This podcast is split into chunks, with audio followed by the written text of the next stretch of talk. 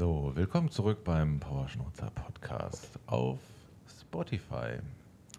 Äh, und heute bin ich nicht alleine. Es gibt heute eine äh, Geschichte, wie wir sie alle lieben. Eine Geschichte von jemandem, der sich einen Traum erfüllt, der nicht mehr seinem äh, Schrottjob nachgeht und jeden Tag zufrieden äh, aufsteht, zur Arbeit geht und zufrieden einschläft. Wir haben heute eine Tätowiererin aus äh, Hildesheim äh, bei uns, oder beziehungsweise habe ich sie bei mir gegenüber sitzen. Und sie wird euch heute ein bisschen erzählen, ähm, wie ihr Werdegang war, wie sie ihre Leidenschaft entwickelt hat, welche Schwierigkeiten und Sorgen es vielleicht bei der ganzen Sache gab und wie sie schlussendlich zu ihrem äh, ja, Traumjob gekommen ist. Willkommen, Larissa. So, äh, ich hoffe, dass das mit dem Sound alles klappt. Ich bin das erste Mal heute mobil unterwegs. Und äh, ja, möchtest du dich einmal ein bisschen vorstellen? Ich habe das immer gehasst früher, wenn ich mich vorstellen musste. Aber, ja, das ist, das ist ähm, auch sehr unangenehm, aber ich, ich habe schon geahnt, dass es gleich kommt. Ich habe das schon einmal durchgegangen gerade. Okay, gut. Dann Also, erzähl uns ein bisschen von ähm, dir, wer du bist ja. und so weiter. Ich bin Larissa. Ich bin 25 Jahre alt. Ich komme aus Hildesheim. Ich tätowiere inzwischen seit acht Jahren oder neun Jahren. Ich glaube, das ist mein achtes Jahr. Ähm, genau, ich komme ursprünglich aus der Pflege, habe im heilerziehungspflegerischen Bereich gelernt und gearbeitet und habe sehr jung angefangen, nebenbei zu tätowieren und habe mich irgendwann dazu entschlossen, nicht mehr meinem gelernten Beruf nachzugehen.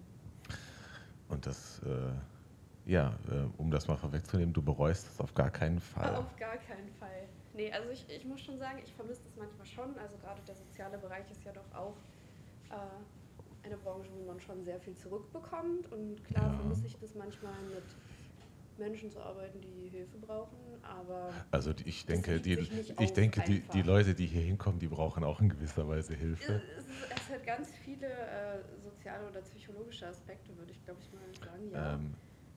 Ich muss mal kurz hier auf den Sound gucken. Äh, können wir irgendwie noch, kannst du noch näher an das, an das Mikro, beziehungsweise du ich kannst kann es, du kannst es, du kannst es auch rausnehmen, das ist ein bisschen leichter.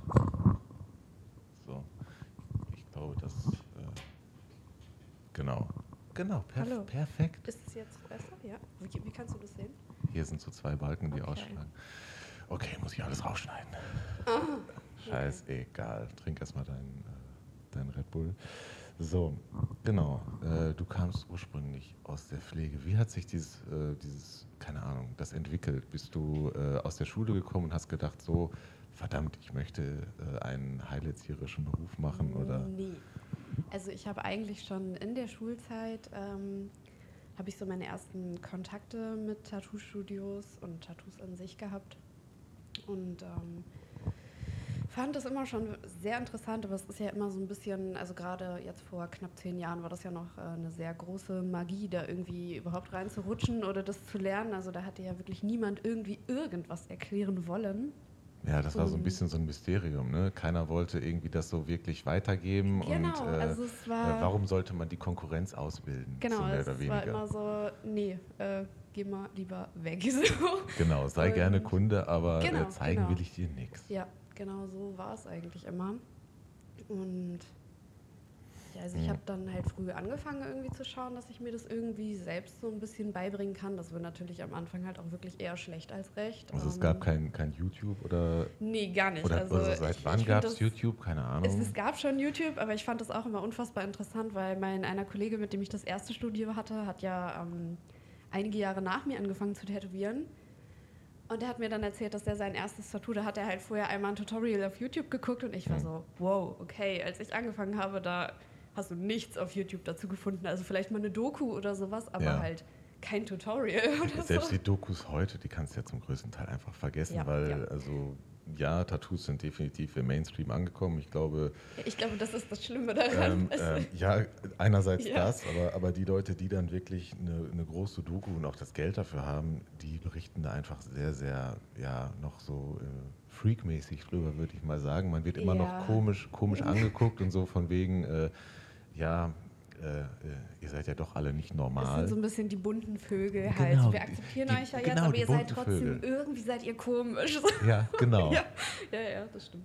Genau, schade, dass dieses Bild immer irgendwie noch so ist, aber es gibt natürlich auch genug Leute, die zu diesem äh, Bild beitragen. Man muss nur im, im Sommer durch die Fußgängerzone gehen und man Ja. sieht, äh, äh, ja, egal. Ähm, deine Anfänge äh, hast du in einem Studio irgendwie gelernt oder äh, keine Ahnung, hast du zu Hause angefangen? Also ich stelle mir Ja, das immer so vor, man, ja. man fängt irgendwie zu Hause an. Ja, ich habe auch zu Hause angefangen. So, ich, ich kann mich daran erinnern, das war, ich habe, glaube ich, ich musste für mein erstes Tattoo musste ich meinen Vater äh, ewig lange belabern. Er hatte zum Glück eine Freundin, die war recht aufgeschlossen mit Tattoos. Und ich habe, glaube ich, mit 14, 15 das erste Mal angefangen rumzunerven, dass ich unbedingt eins haben will. Und ähm, sie hat dann zu ihm gesagt, ja Mensch, komm, lass sie doch was zeichnen. Und sie soll sich das aufhängen und wenn sie es mit 16 immer noch haben will, dann darf sie das eine halt zum 16. Geburtstag haben. So, hat geklappt. Ich habe dieses Motiv bekommen. Ähm, Und dann war schon der Wunsch irgendwo, dass genau, du dann, das dann selber war machst. Schon, das war alles so sehr, sehr... Aber, aber um das Ja. noch kurz eins, was war denn dein erstes Tattoo? Ach so, ja, also es ist so ein, so ein Herz mit den Anfangsbuchstaben von meinem Bruder und meinem Papa. Mhm. Also es ist sehr schlicht, es ist nicht groß, es ist so auf Äh, hast- hast du das noch? Höhe. Ja, ich, warte, ich, ich zeig das mal. Ich schaue es mir an. Es ist halt auch wirklich nicht schön gestochen. Also es ist jetzt nicht super schlecht gestochen, aber es ist nicht Aber du gut. behältst es einfach. Ich behalte als, es auf jeden ähm, Fall. Es ist vor allem also mit den Möglichkeiten, also die, die technischen Möglichkeiten, die man damals hatte, Hm. da, da war noch nichts mit irgendwie.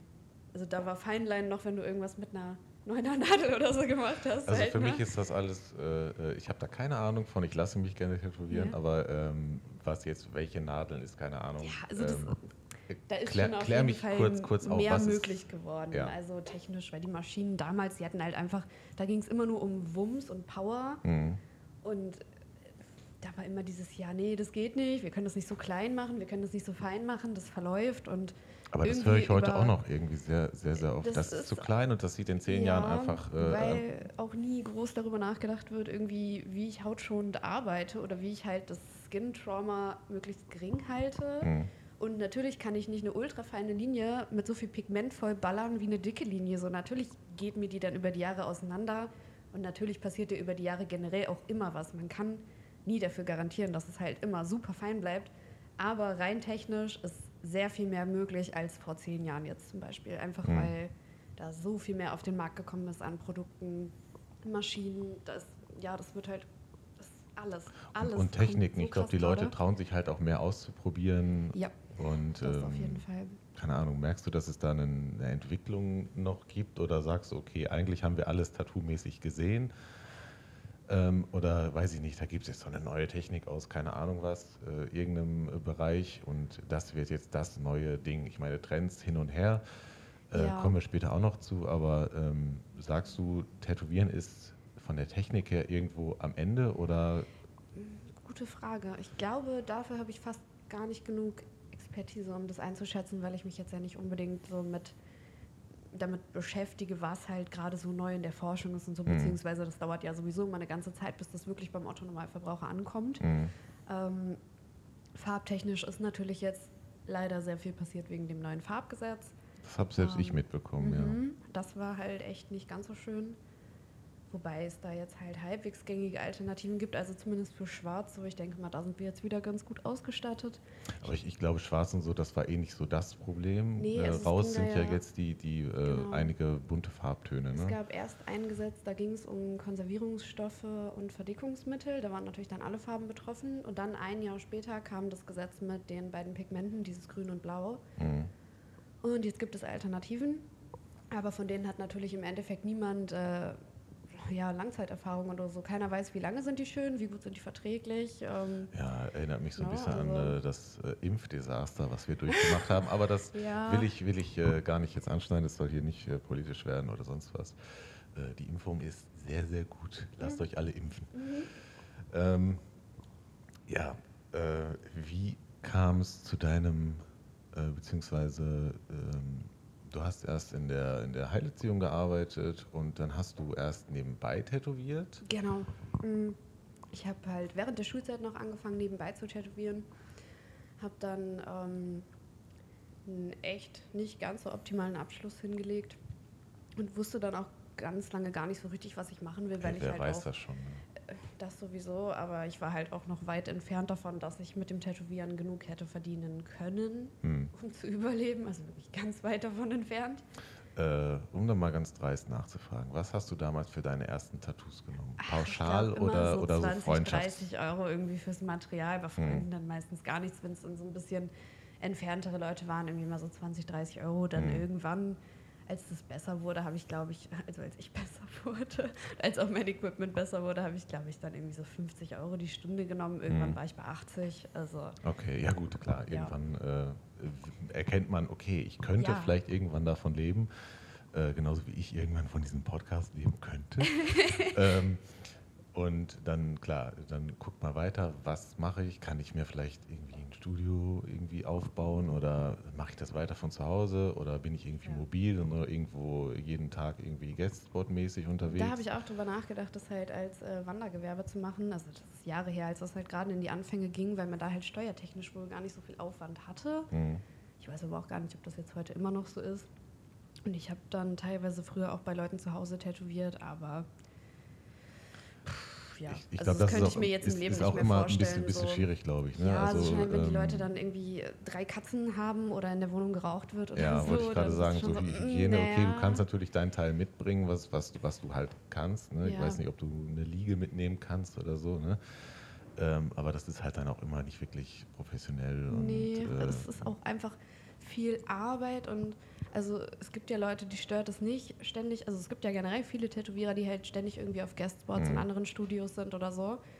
Aber ich, also selbst in meinem alten Studio, wenn ich einmal in einem anderen Arbeitsplatz gearbeitet habe, wo die Sachen nicht genau da stehen, wo ich sie vermute, ich krieg die Krise. Das ja, man ist halt so ein Gewohnheitsmensch. Ne? Man Genau, richtet sich ja seinen Arbeitsplatz normalerweise auch so irgendwie irgendwann ein, dass äh, verdammt, so ist das für mich genau richtig. genau, Und wenn dann irgendwas so geht anders das am steht, schnellsten, ja, ja. Genau, genau, der Mensch es- ist es ein auch, finde ich, immer Gewohnheitstier. so unprofessionell, wenn man etwas sucht. Das ist so. Genau, es sieht, mm. es sieht immer doof aus. Genau, so, genau, ja. Machst du das heute zum ersten Mal? Oder, Genau so äh, sieht es halt immer aus. Bist du überhaupt eine Ja. richtige Tätowiererin? Mhm, genau. Ja. Äh, wo war ich? Äh, wie du Genau. äh, den, der Weg in die Professionalisierung. Ja. Ähm, ich habe dann, genau, während der Schule schon so sehr, sehr schlecht und sehr, sehr günstig tätowiert. Und, Ach, du ähm, warst sicherlich sehr beliebt bei deinen äh, äh, Ja, Klassenkameraden. schon. Ich war halt auch sehr cool, weil ich, also ich war so sehr Ja. angesagt, weil ich halt Tattoos hatte schon, so mit 16. Das war so, uff, wow. Mhm. So. Genau, das, das, das coole Mädchen aus der 9b. Ja, also halt auch nicht bei allen so, ne? Also da hast du ja auch Ja, solche und solche, aber bei, bei den coolen Kids war ich auch cool, so Okay. würde ich sagen, ja. Ach Gott. Ja, und dann. Ey, es muss auch jemanden geben, der cool war. Ich war super uncool in der Schule. Ja, Also, ich kann mir das halt immer gar nicht vorstellen bei dir, ja, mittlerweile nicht mehr. mittlerweile bin ich der coolste Mensch überhaupt. Aber ähm, nee, in der, in der Schulzeit war ich, äh, ja, was soll ich sagen? Ich will jetzt nicht rumheulen, aber ein Außenseiter und äh, wurde stark gemobbt. Aber mein Gott, das prägt glaub- einen irgendwo fürs Leben. Ich so, glaube, ne? ein Außenseiter war ich auch irgendwie so ein bisschen, aber nicht so, nicht so negativ Hm. Also ich war schon irgendwie immer anders, aber ich war, ich wurde trotzdem akzeptiert. Ich muss aber auch sagen, dass ich wirklich eine sehr, sehr coole Klasse hatte. Äh, Mhm. Also zumindest die, wo ich meinen Abschluss gemacht habe. Ich war in der Klasse, glaube ich, von Klasse 8 bis 10 und die waren sehr, sehr cool alle. Also das war anders als so die Klassengemeinschaften, die ich vorher erlebt hatte. Ich habe schon irgendwie dazugehört. Ich war anders, aber es war trotzdem cool für alle und ich Ja. hatte halt so meinen Kreis da trotzdem Mhm. irgendwie. Also es war schon in Ordnung. Plus dein äh, sehr cooles Hobby. Genau. ja. Äh, genau, ich bin nach der Schule dann äh, erstmal ins FSJ gegangen, weil ich halt gar keine Ahnung hatte. Ja. Und das war eine komplette Katastrophe. Also ich war ähm, dann auf der Neurologie in einem Krankenhaus hier in der Stadt und naja, wie es halt als FSJler so ist, du bekommst deine 450 Euro, wirst aber eingesetzt wie eine volle Arbeitskraft. Ich Genau. war da, Das glaube ist ich, heutzutage 16, übrigens 17. immer noch so. Das ist immer noch so. Mein kleiner Bruder hat es ja jetzt erst äh, am eigenen Leibe erfahren. Ja. Schwierig. Also es bereitet Fall. einen nicht wirklich auf die schönen Seiten dieser, dieser Branche, dieses Berufsfelds vor, sondern du kriegst einfach nur größtenteils Es das ab, worauf die Leute keinen Bock haben. Auch und es ist vor allem halt wirklich, es ist Ausbeutung. Es ist Ja. einfach Ausbeutung so. Also ich meine, ich sage ja nicht, dass die jetzt halt so viel bekommen sollten wie jemand, der da fest angestellt ist, aber 400 Euro. Also, ja, gut. sorry. Und ich, und ich meine, wie viel Mühe gibst du dir für 400 Euro im, im Das Monat? auch. ne? Und ich meine auch, dieser Satz hat sich einfach nicht geändert, seitdem ich meins damals gemacht habe und mein kleiner Bruder jetzt seins macht. Das Hm. ist zehn Jahre Unterschied knapp. Und also wir wissen ja alle, was mit dem Wert des Geldes passiert ist in der Zeit. Ja, also es, äh, es sind jetzt man vielleicht, vielleicht nur noch 200 anpassen. Euro irgendwie, die man Quasi, effektiv ja. dann hat. Also, naja, wie dem auch sei. Genau, FSJ Fall. hast du gemacht und das war dann äh, Genau, ich so, wusste dann, okay, sozialer Bereich. Ich fand Medizin generell immer super interessant. Hm. Wäre da auch gerne irgendwie noch weiter reingegangen, aber irgendwie habe ich halt auch einfach viel rumgetrödelt mit einem immer und am Ende bin ich dann erstmal in die Pflegeassistenzausbildung gegangen, Mhm. weil ähm, ähm, man ja dann auch äh, den Abschluss erstmal verbessern konnte damit und die halt vor allem nur zwei Jahre dauert. Genau, Genau, man hat dann da habe ich so. die gemacht, war erst in der Altenpflege und bin dann das erste Mal in die Heilerziehungspflege im zweiten Lehrjahr. Ja. Die ganze Zeit weiter tätowiert nebenbei natürlich.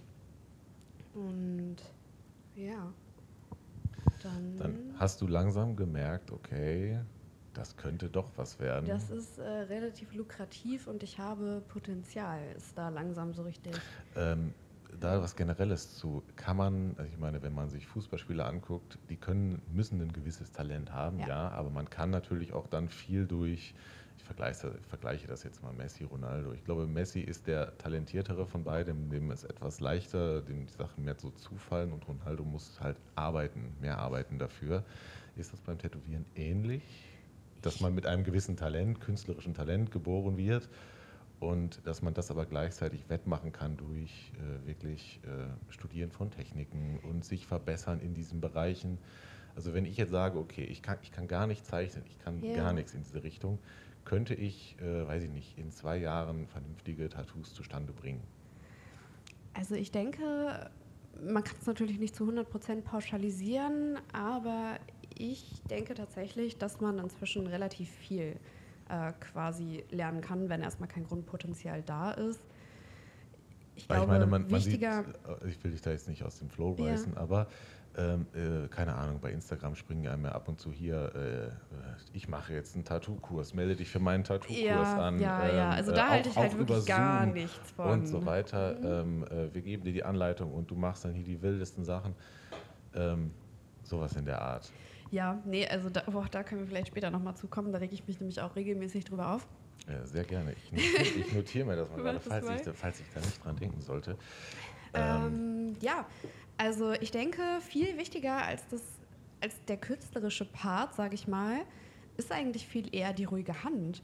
Und ich denke, da kann man, das kann man trainieren im Endeffekt. Also weil das Mhm. ist ja nicht nur beim Tätowieren so, dass man die benötigt, sondern bei ganz, ganz vielen Hobbys, wo das sinnig ist, äh, das, Mhm. diese Fertigkeit zu besitzen, sage ich mal. Und äh, wenn man dann natürlich von vornherein einfach schon gesegnet ist, dann wird es einem, denke ich, leichter fallen, auf jeden Fall. Und Ey, das ist aber auch so ein Ding, das ist mir äh, in meinem Job auch aufgefallen. Das hat jetzt nichts mit Tätowieren zu tun, aber mit einer ruhigen Hand. Wenn du äh, Blutzucker messen musst ja, und dann diesen kleinen Tropfen Blut hast und dann diesen Teststreifen reinhältst, äh, ein Kollege, ich weiß auch nicht, was der da für Schwierigkeiten hat. Also ich setze Mhm. den Punkt wirklich genau da drauf. Ja. Und, und dieser Kollege ist einfach, entweder drückt er komplett in diesen Bluttropfen rein, es klappt da nicht, Ja, oder, oder er ist so am Zittern.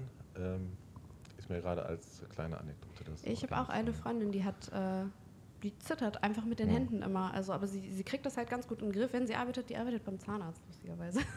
Oh ja gut, heute Ja. machen wir mal ihr ganzes Gebiss aber, einfach aber sie durch. ist gut, sie ist die beste Mitarbeiterin, die er hat. Ja. Sie ar- arbeitet super gerne mit ihr. Also irgendwie Vielleicht ist das auch so sie ein, das so halt so ein. Konzentrationsding, dass die dann auf den Auch. Punkt, okay, jetzt bin ich gerade, jetzt muss ich Zahn B, Mhm. B3 treffen und dann treffe ich den auch. Irgendwie so, keine Ahnung. Ja, genau. Also ich glaube, die ruhige Hand ist wichtig. Und ich denke, das Künstlerische hängt auch so ein bisschen damit zusammen, was man am Ende wirklich machen will. Ich meine, okay, wahrscheinlich könnte man auch sagen, ich drucke mir äh, 100 Sachen aus dem Internet aus, verändere die ein, zwei, dreimal, weiß ich nicht, Photoshop oder keine Ahnung, Ja. womit man das macht. Und dann, äh, die Kunden sagen einem ja eigentlich auch schon, was sie möchten. Ja. Ähm, könnte man das natürlich auch ohne künstlerisches Talent irgendwo Ich denke auch, also wenn du so Realismus machen möchtest oder so, ist es, glaube ich, nicht schlecht, wenn du künstlerisches Verständnis hast, weißt, wie Licht und Schatten funktioniert, so diese ganzen Basics. Aber wenn du so in eine grafische Richtung gehen willst, ist es, glaube ich, wichtiger, dass du den ganzen technischen Part beherrschst und eher quasi einen Blick dafür hast, was miteinander harmonisiert. Also irgendwie Hm. einen guten Blick für, für Grafikdesign mehr oder minder schon fast eher, als dass man jetzt selber aus dem Kopf irgendwie krass zeichnen kann oder so. Ich meine, Also, da kommt halt dann ja. noch zu, die, oh, wo, wo das auf dem Körper gut aussieht. Äh, Ja. Keine Ahnung, sowas musst du natürlich auch, klar, kannst du auch einfach draufklatschen. ähm, aber so diese, diese Gesamtkomposition, das muss ja auch stimmen. Ne? Ja. Aber ist auch so ein Erfahrungsding dann wahrscheinlich. Auch, also ich glaube gerade auch, dass ja, das hat ganz viel mit der Erfahrung zu tun und ähm, ich, das ist aber auf jeden Fall das, was glaube ich mein Kernpunkt der Aussage ist. Ich denke, man kann es nicht direkt pauschalisieren, ob man da mit Grundtalent starten muss irgendwie oder sollte. Ich glaube, das kommt ganz stark darauf an, in welche Richtung man da irgendwie gehen will. Und wie viel Energie man dann am Endeffekt auch, ja, reinsteckt. Ne? genau. Also man kann ja sagen, okay, ich kann jetzt, äh, weiß ich nicht, 20 Prozent von dem, was jetzt ein normaler Tätowierer kann, das reicht mir. ja, Damit genau. verdiene ich, äh, weiß ich nicht, äh, meine Miete und das geht. Aber man kann natürlich dann sich weiterentwickeln oder sollte das dann halt auch tun. Im besten Fall, ja. Ja, ja, ja. Klar.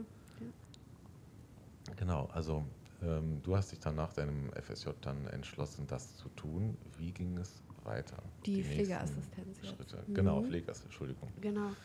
Äh, ich habe äh, dann diese Ausbildung fertig gemacht. Das war, das war super. Das war echt geschenkt, kann man glaube ich sagen. Äh, das Ich meine, du hast es wenigstens, entspannt. wenigstens durchgezogen. Ne? Also manche Fall. erkennen dann ja, okay, nach einem Jahr, ich habe keinen Bock mehr drauf und dann, dann brechen sie es halt Nee, einfach ab ich- und ich kommen ja gar nicht vor, weiter. Ich war da ja vor allem auch erst 16, glaube ich, als ich die gestartet habe. Also meine Eltern hätten halt auch mächtig Drama gemacht, wenn ich Mhm. das nicht durchgezogen hätte. Gute Eltern, gut. Mhm, also auf jeden Fall. Also, und ich war aber auch damals mit einem äh, Typen zusammen, der da auch sehr hinterher war, dass ich das durchziehe. Und ich, Auch ein guter Typ. ich äh, tatsächlich im Nachhinein kein guter Typ, aber ich, ich bin ihm trotzdem sehr dankbar, dass er mir halt in den Arsch getreten hat, dass ich das durchziehe. Und das weiß er auch. Aber naja, auf Naja. jeden Fall. Ähm, Beziehungsstory kommen an einer anderen Stelle.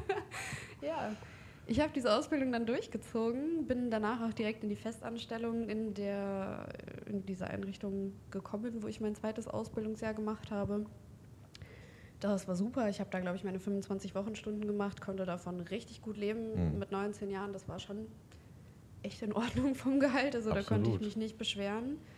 Äh, vor allem, wenn ich mich so umgeguckt habe, was meine Freunde so bekommen, die irgendwie noch in ihren Ausbildungen waren oder irgendwie Oder studiert genau, haben. studieren. So. Also das war schon äh, kann ich äh, auch jedem nur zu angenehm. raten, ey, macht eine Ausbildung. Genau, und vor allem habe ich ja nebenbei auch noch tätowiert. Mhm. Das war halt richtig geil, weil ich war halt sozialversichert. Ich musste, weil das ja alles noch in diesem Kleinunternehmersatz war, musste ich kaum Steuern zahlen. Das war Mhm. halt. Wollte ich gerade Wirklich sagen, sehr, war das sehr äh, geil. schwarz oder hast du das einfach? Nee, ich habe das tatsächlich, äh, also sobald ich gemerkt habe, also ich habe das sehr früh angemeldet.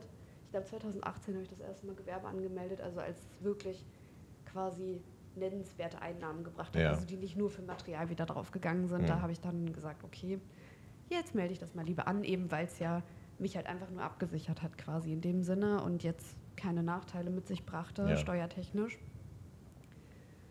Ja, genau, dann war ich da fest angestellt und habe nebenbei weiter tätowiert und habe gemerkt, so, hm, irgendwie wird das hier alles ganz schön viel. Und du hast jetzt auch irgendwie ganz schön, es wurden immer mehr Anfragen und dann Mhm. war ich irgendwann, hm, komm, okay, machen wir 20 Stunden weniger. Ich habe dann, glaube ich, nebenbei irgendwie auch nochmal die Heilerziehungspflege berufsbegleitend angefangen, also richtig das Examen. Und ja. es war in Ordnung. Während dieser Zeit, äh, ich glaube, ein, anderthalb Jahre habe ich das irgendwie gemacht und dann ist äh, immer mehr halt von dem. Also Tattoo ist mehr geworden. Genau, so, Tattoo und ist mehr dein, geworden. Äh, dein, dein, sag ich mal, richtiger, richtiger Job, das wurde Ja. immer äh, sekundärer. Genau, ich habe meine Stunden immer weiter reduziert, bis ich dann irgendwann bei 15 Stunden war. Und nebenbei immer noch in dieser Ausbildung. Es waren auch wirklich, also das war das Minimum an Stunden, was ich hätte machen Mhm. müssen, damit das auch noch für die Ausbildung anerkannt wird. Und dann habe ich meinen Kollegen, mit dem ich das erste Studio nebenan aufgemacht habe, kennengelernt. Und wir haben immer Witze drüber gemacht. So, wo habt ja, ihr euch kennengelernt? Oh Gott. Ich glaube, er hat mich mal auf Instagram angeschrieben, ganz stumpf, weil Freunde von ihm hatten Tattoos von mir. Hm. Und da gab es auch irgendwie noch nicht ganz so viele Tätowierer in Hildesheim, vor allem auch gar nicht so viele, die das privat halbwegs vernünftig gemacht haben. Und dann hatte er mich äh, angeschrieben, war so, ah krass, ja, ich habe das gesehen, was du bei dem und dem gestochen hast. Und ich wusste gar nicht, dass es hier noch mehr Leute gibt, die irgendwie so privat tätowieren. Hast du irgendwie Bock, dich mal zu treffen?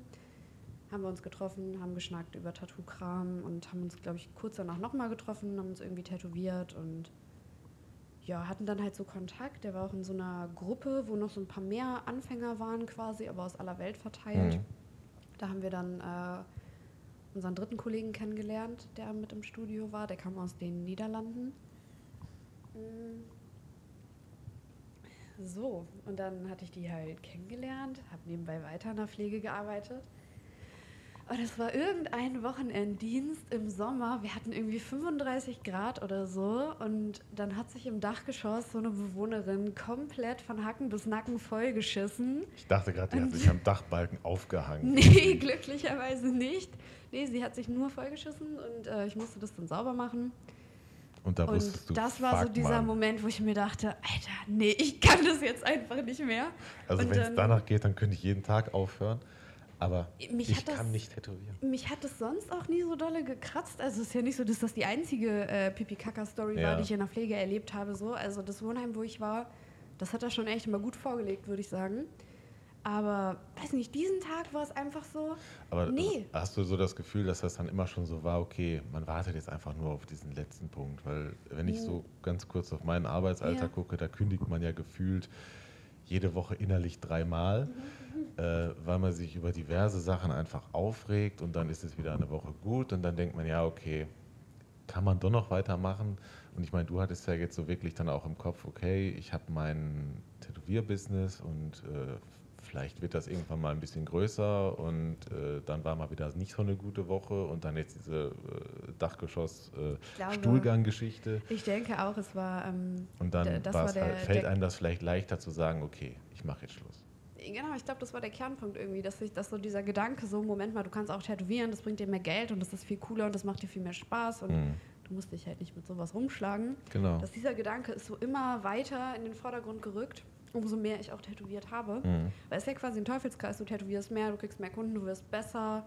Und hältst dich gleichzeitig noch mit deinem normalen Job irgendwo auf. Ja, ne? genau. Der dir vielleicht auch noch Spaß macht, aber gut, es frisst halt irgendwo dann die Zeit von deinem wirklich, äh, von deiner Leidenschaft auf. genau, ne? ja, es ist auch einfach sehr, sehr viel gewesen dann alles zusammen. Weil ich habe natürlich versucht, jede Anfrage zu bedienen, aber musste halt auch nebenbei arbeiten. Dann habe ich auch immer nur so blöde Zwölf-Stunden-Dienste am Wochenende Mhm. gemacht, was auch sinnvoll war mit den wenigen Stunden, die ich Ja, hatte, klar. weil dann musste ich halt selten los.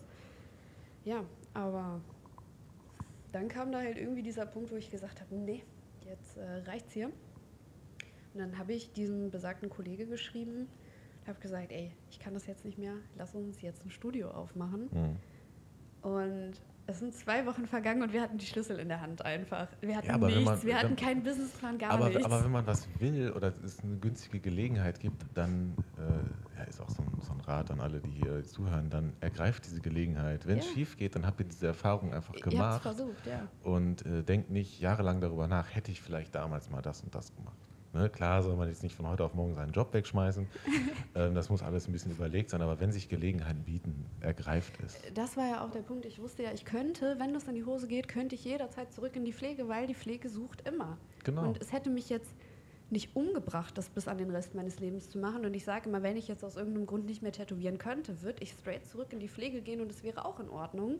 Ich freue mich darauf. Aber, ja, aber ich ähm, ja, würde natürlich Nein, das tät- Tätowieren tätowier- präferieren. So. Tätowier bitte weiter. Ich glaube, du machst das wirklich gut. Ja, äh, wir machen hier einen kurzen Break, weil ich ganz dringend auf Toilette muss. Ah, schön. So, weiter geht's. Äh, ich muss dazu sagen, ich habe heute noch nichts gegessen, deswegen äh, so ein Monster geht durch wie nix. Äh, es könnte doch die eine oder andere Toilettenpause kommen.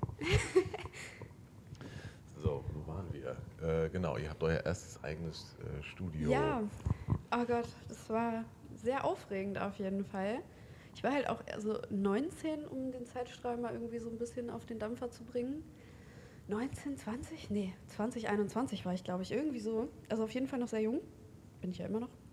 Und ähm, Ja, das stimmt auf jeden Fall. Ja. ja. also aber gerade so für die erste Selbstständigkeit, vor allem äh, also Wollte ich gerade sagen, Die so manche Kollegen wohnen da einfach halt- noch zu Hause Genau, und kriegen ja. gar nichts auf die Reihe und du machst so dein erstes eigenes Ding. Ja, also wir dachten, ich glaube, ich habe es mir auch im Endeffekt noch schwieriger vorgestellt. Also ich dachte, es wird alles sehr, sehr dramatisch. Wie melde ich was wo an? Aber irgendwie ist man halt mit dieser Aufgabe einfach gewachsen. Es ist ja so ein bisschen, man wurde ins kalte Wasser geschmissen, man musste Genau. das jetzt alles durchziehen, man musste sich irgendwie kümmern.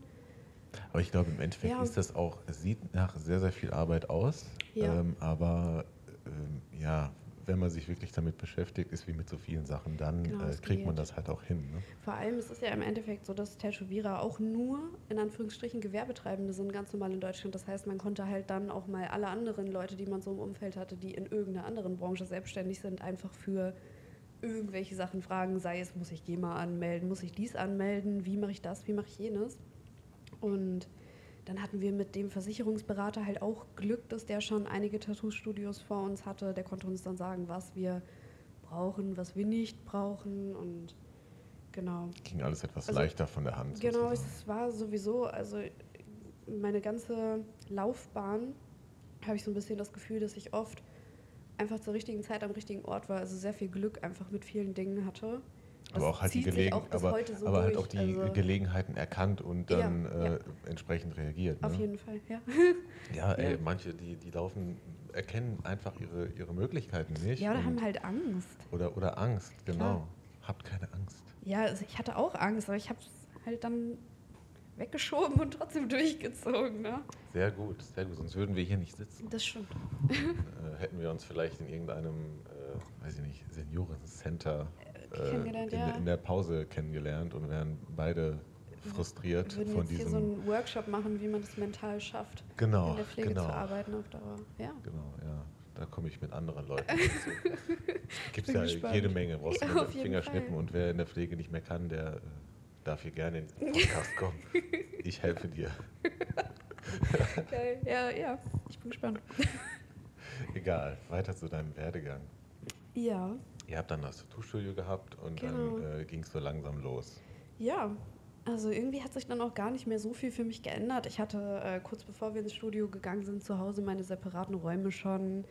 Der Hygienestandard war schon recht hoch. Das war halt auch wirklich gut, dass ich diese Ausbildung nebenbei gemacht habe und dann halt ungefähr wusste, was äh, so abgeht, womit ich was desinfiziere, was ich überhaupt desinfiziere, äh, wie ich Haut versorge danach. Also ich glaube, das ist immer nicht verkehrt und das finde ich auch bis heute sehr, sehr schwierig, dass es für Tätowierer wirklich, dass es keine Ausbildung gibt, ist eine Sache, weil es ist einfach, woran willst du festmachen, ob jemand tätowieren kann? Das ist schwierig.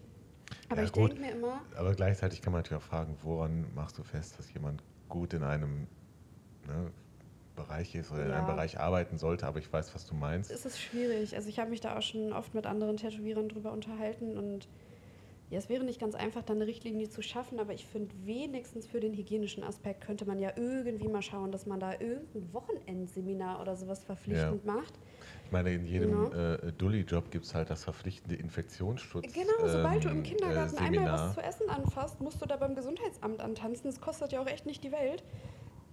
Zieht dir nicht Zeit ohne Ende. Wo ist das Problem? Also, Ja, hier ist gerade eine kleine Unterbrechung, weil Besuch. wir sind eigentlich nicht zu zweit, sondern äh, wir sind zu dritt. Hier ist noch ein kleiner, kleiner großer Hund unterwegs, der gerade auf uns herumklettert. Ähm, und gerade äh, an den Brüsten von Larissa rumleckt. okay. Das musste jetzt mit rein. ja, na klar. Na klar. So. Genau. Ähm, Infektionsschutz, genau. Ähm, für jeden Scheiß brauchst du halt irgendwie Ja. eine Vorschrift oder sonst was und hier arbeitest du halt mit, äh, mit, mit Menschen in wirklich, äh, weiß ich nicht, sehr, sehr körpernah und in äh, intimen Situationen, hast Ja. mit Blut und, und Genau. äh, was weiß ich was zu tun. Ähm, und da gibt es halt keinerlei Richtlinien oder Regeln Nee, oder so. Das ist gar äh, nichts, also- vielleicht etwas, wo, wo man mal was dran tun kann und was, Fall. was ein Problem einfach ist. Ich weiß nicht, wie, wie, wie verbreitet das noch ist, dass, äh, weiß ich nicht, schlechte Hygiene und so weiter ähm, in, in Studios vorherrscht oder so. Ich, Ich kann denke, mir das eigentlich ich denke, nicht es, groß vorstellen. es ist schon recht wenig geworden so über die Zeit, weil also schon alleine durch den Fakt, dass halt viel, viel mehr Material auf Einweg umgeschwenkt wird, was Mhm. vor ein paar Jahren noch gar nicht so der Fall war.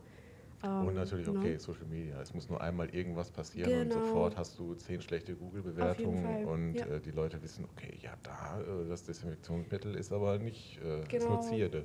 Ja, generell im Allgemeinen sind, hab ich, haben, glaube ich, die Leute jetzt gerade durch Corona auch ein anderes Bewusstsein für Hygiene selber bekommen. So ne? ist es. Genau. Oder was heißt, ich glaube gar nicht nur durch Corona, aber es ist ja immer mehr, dass die Leute da irgendwie so ein bisschen verantwortungsbewusst damit umgehen mit dem Thema. Ja. Teilweise nicht, teilweise schon, aber Teilweise es, auch es zu gibt viel, mehr, ja, aber, auf jeden Fall, ähm, klar.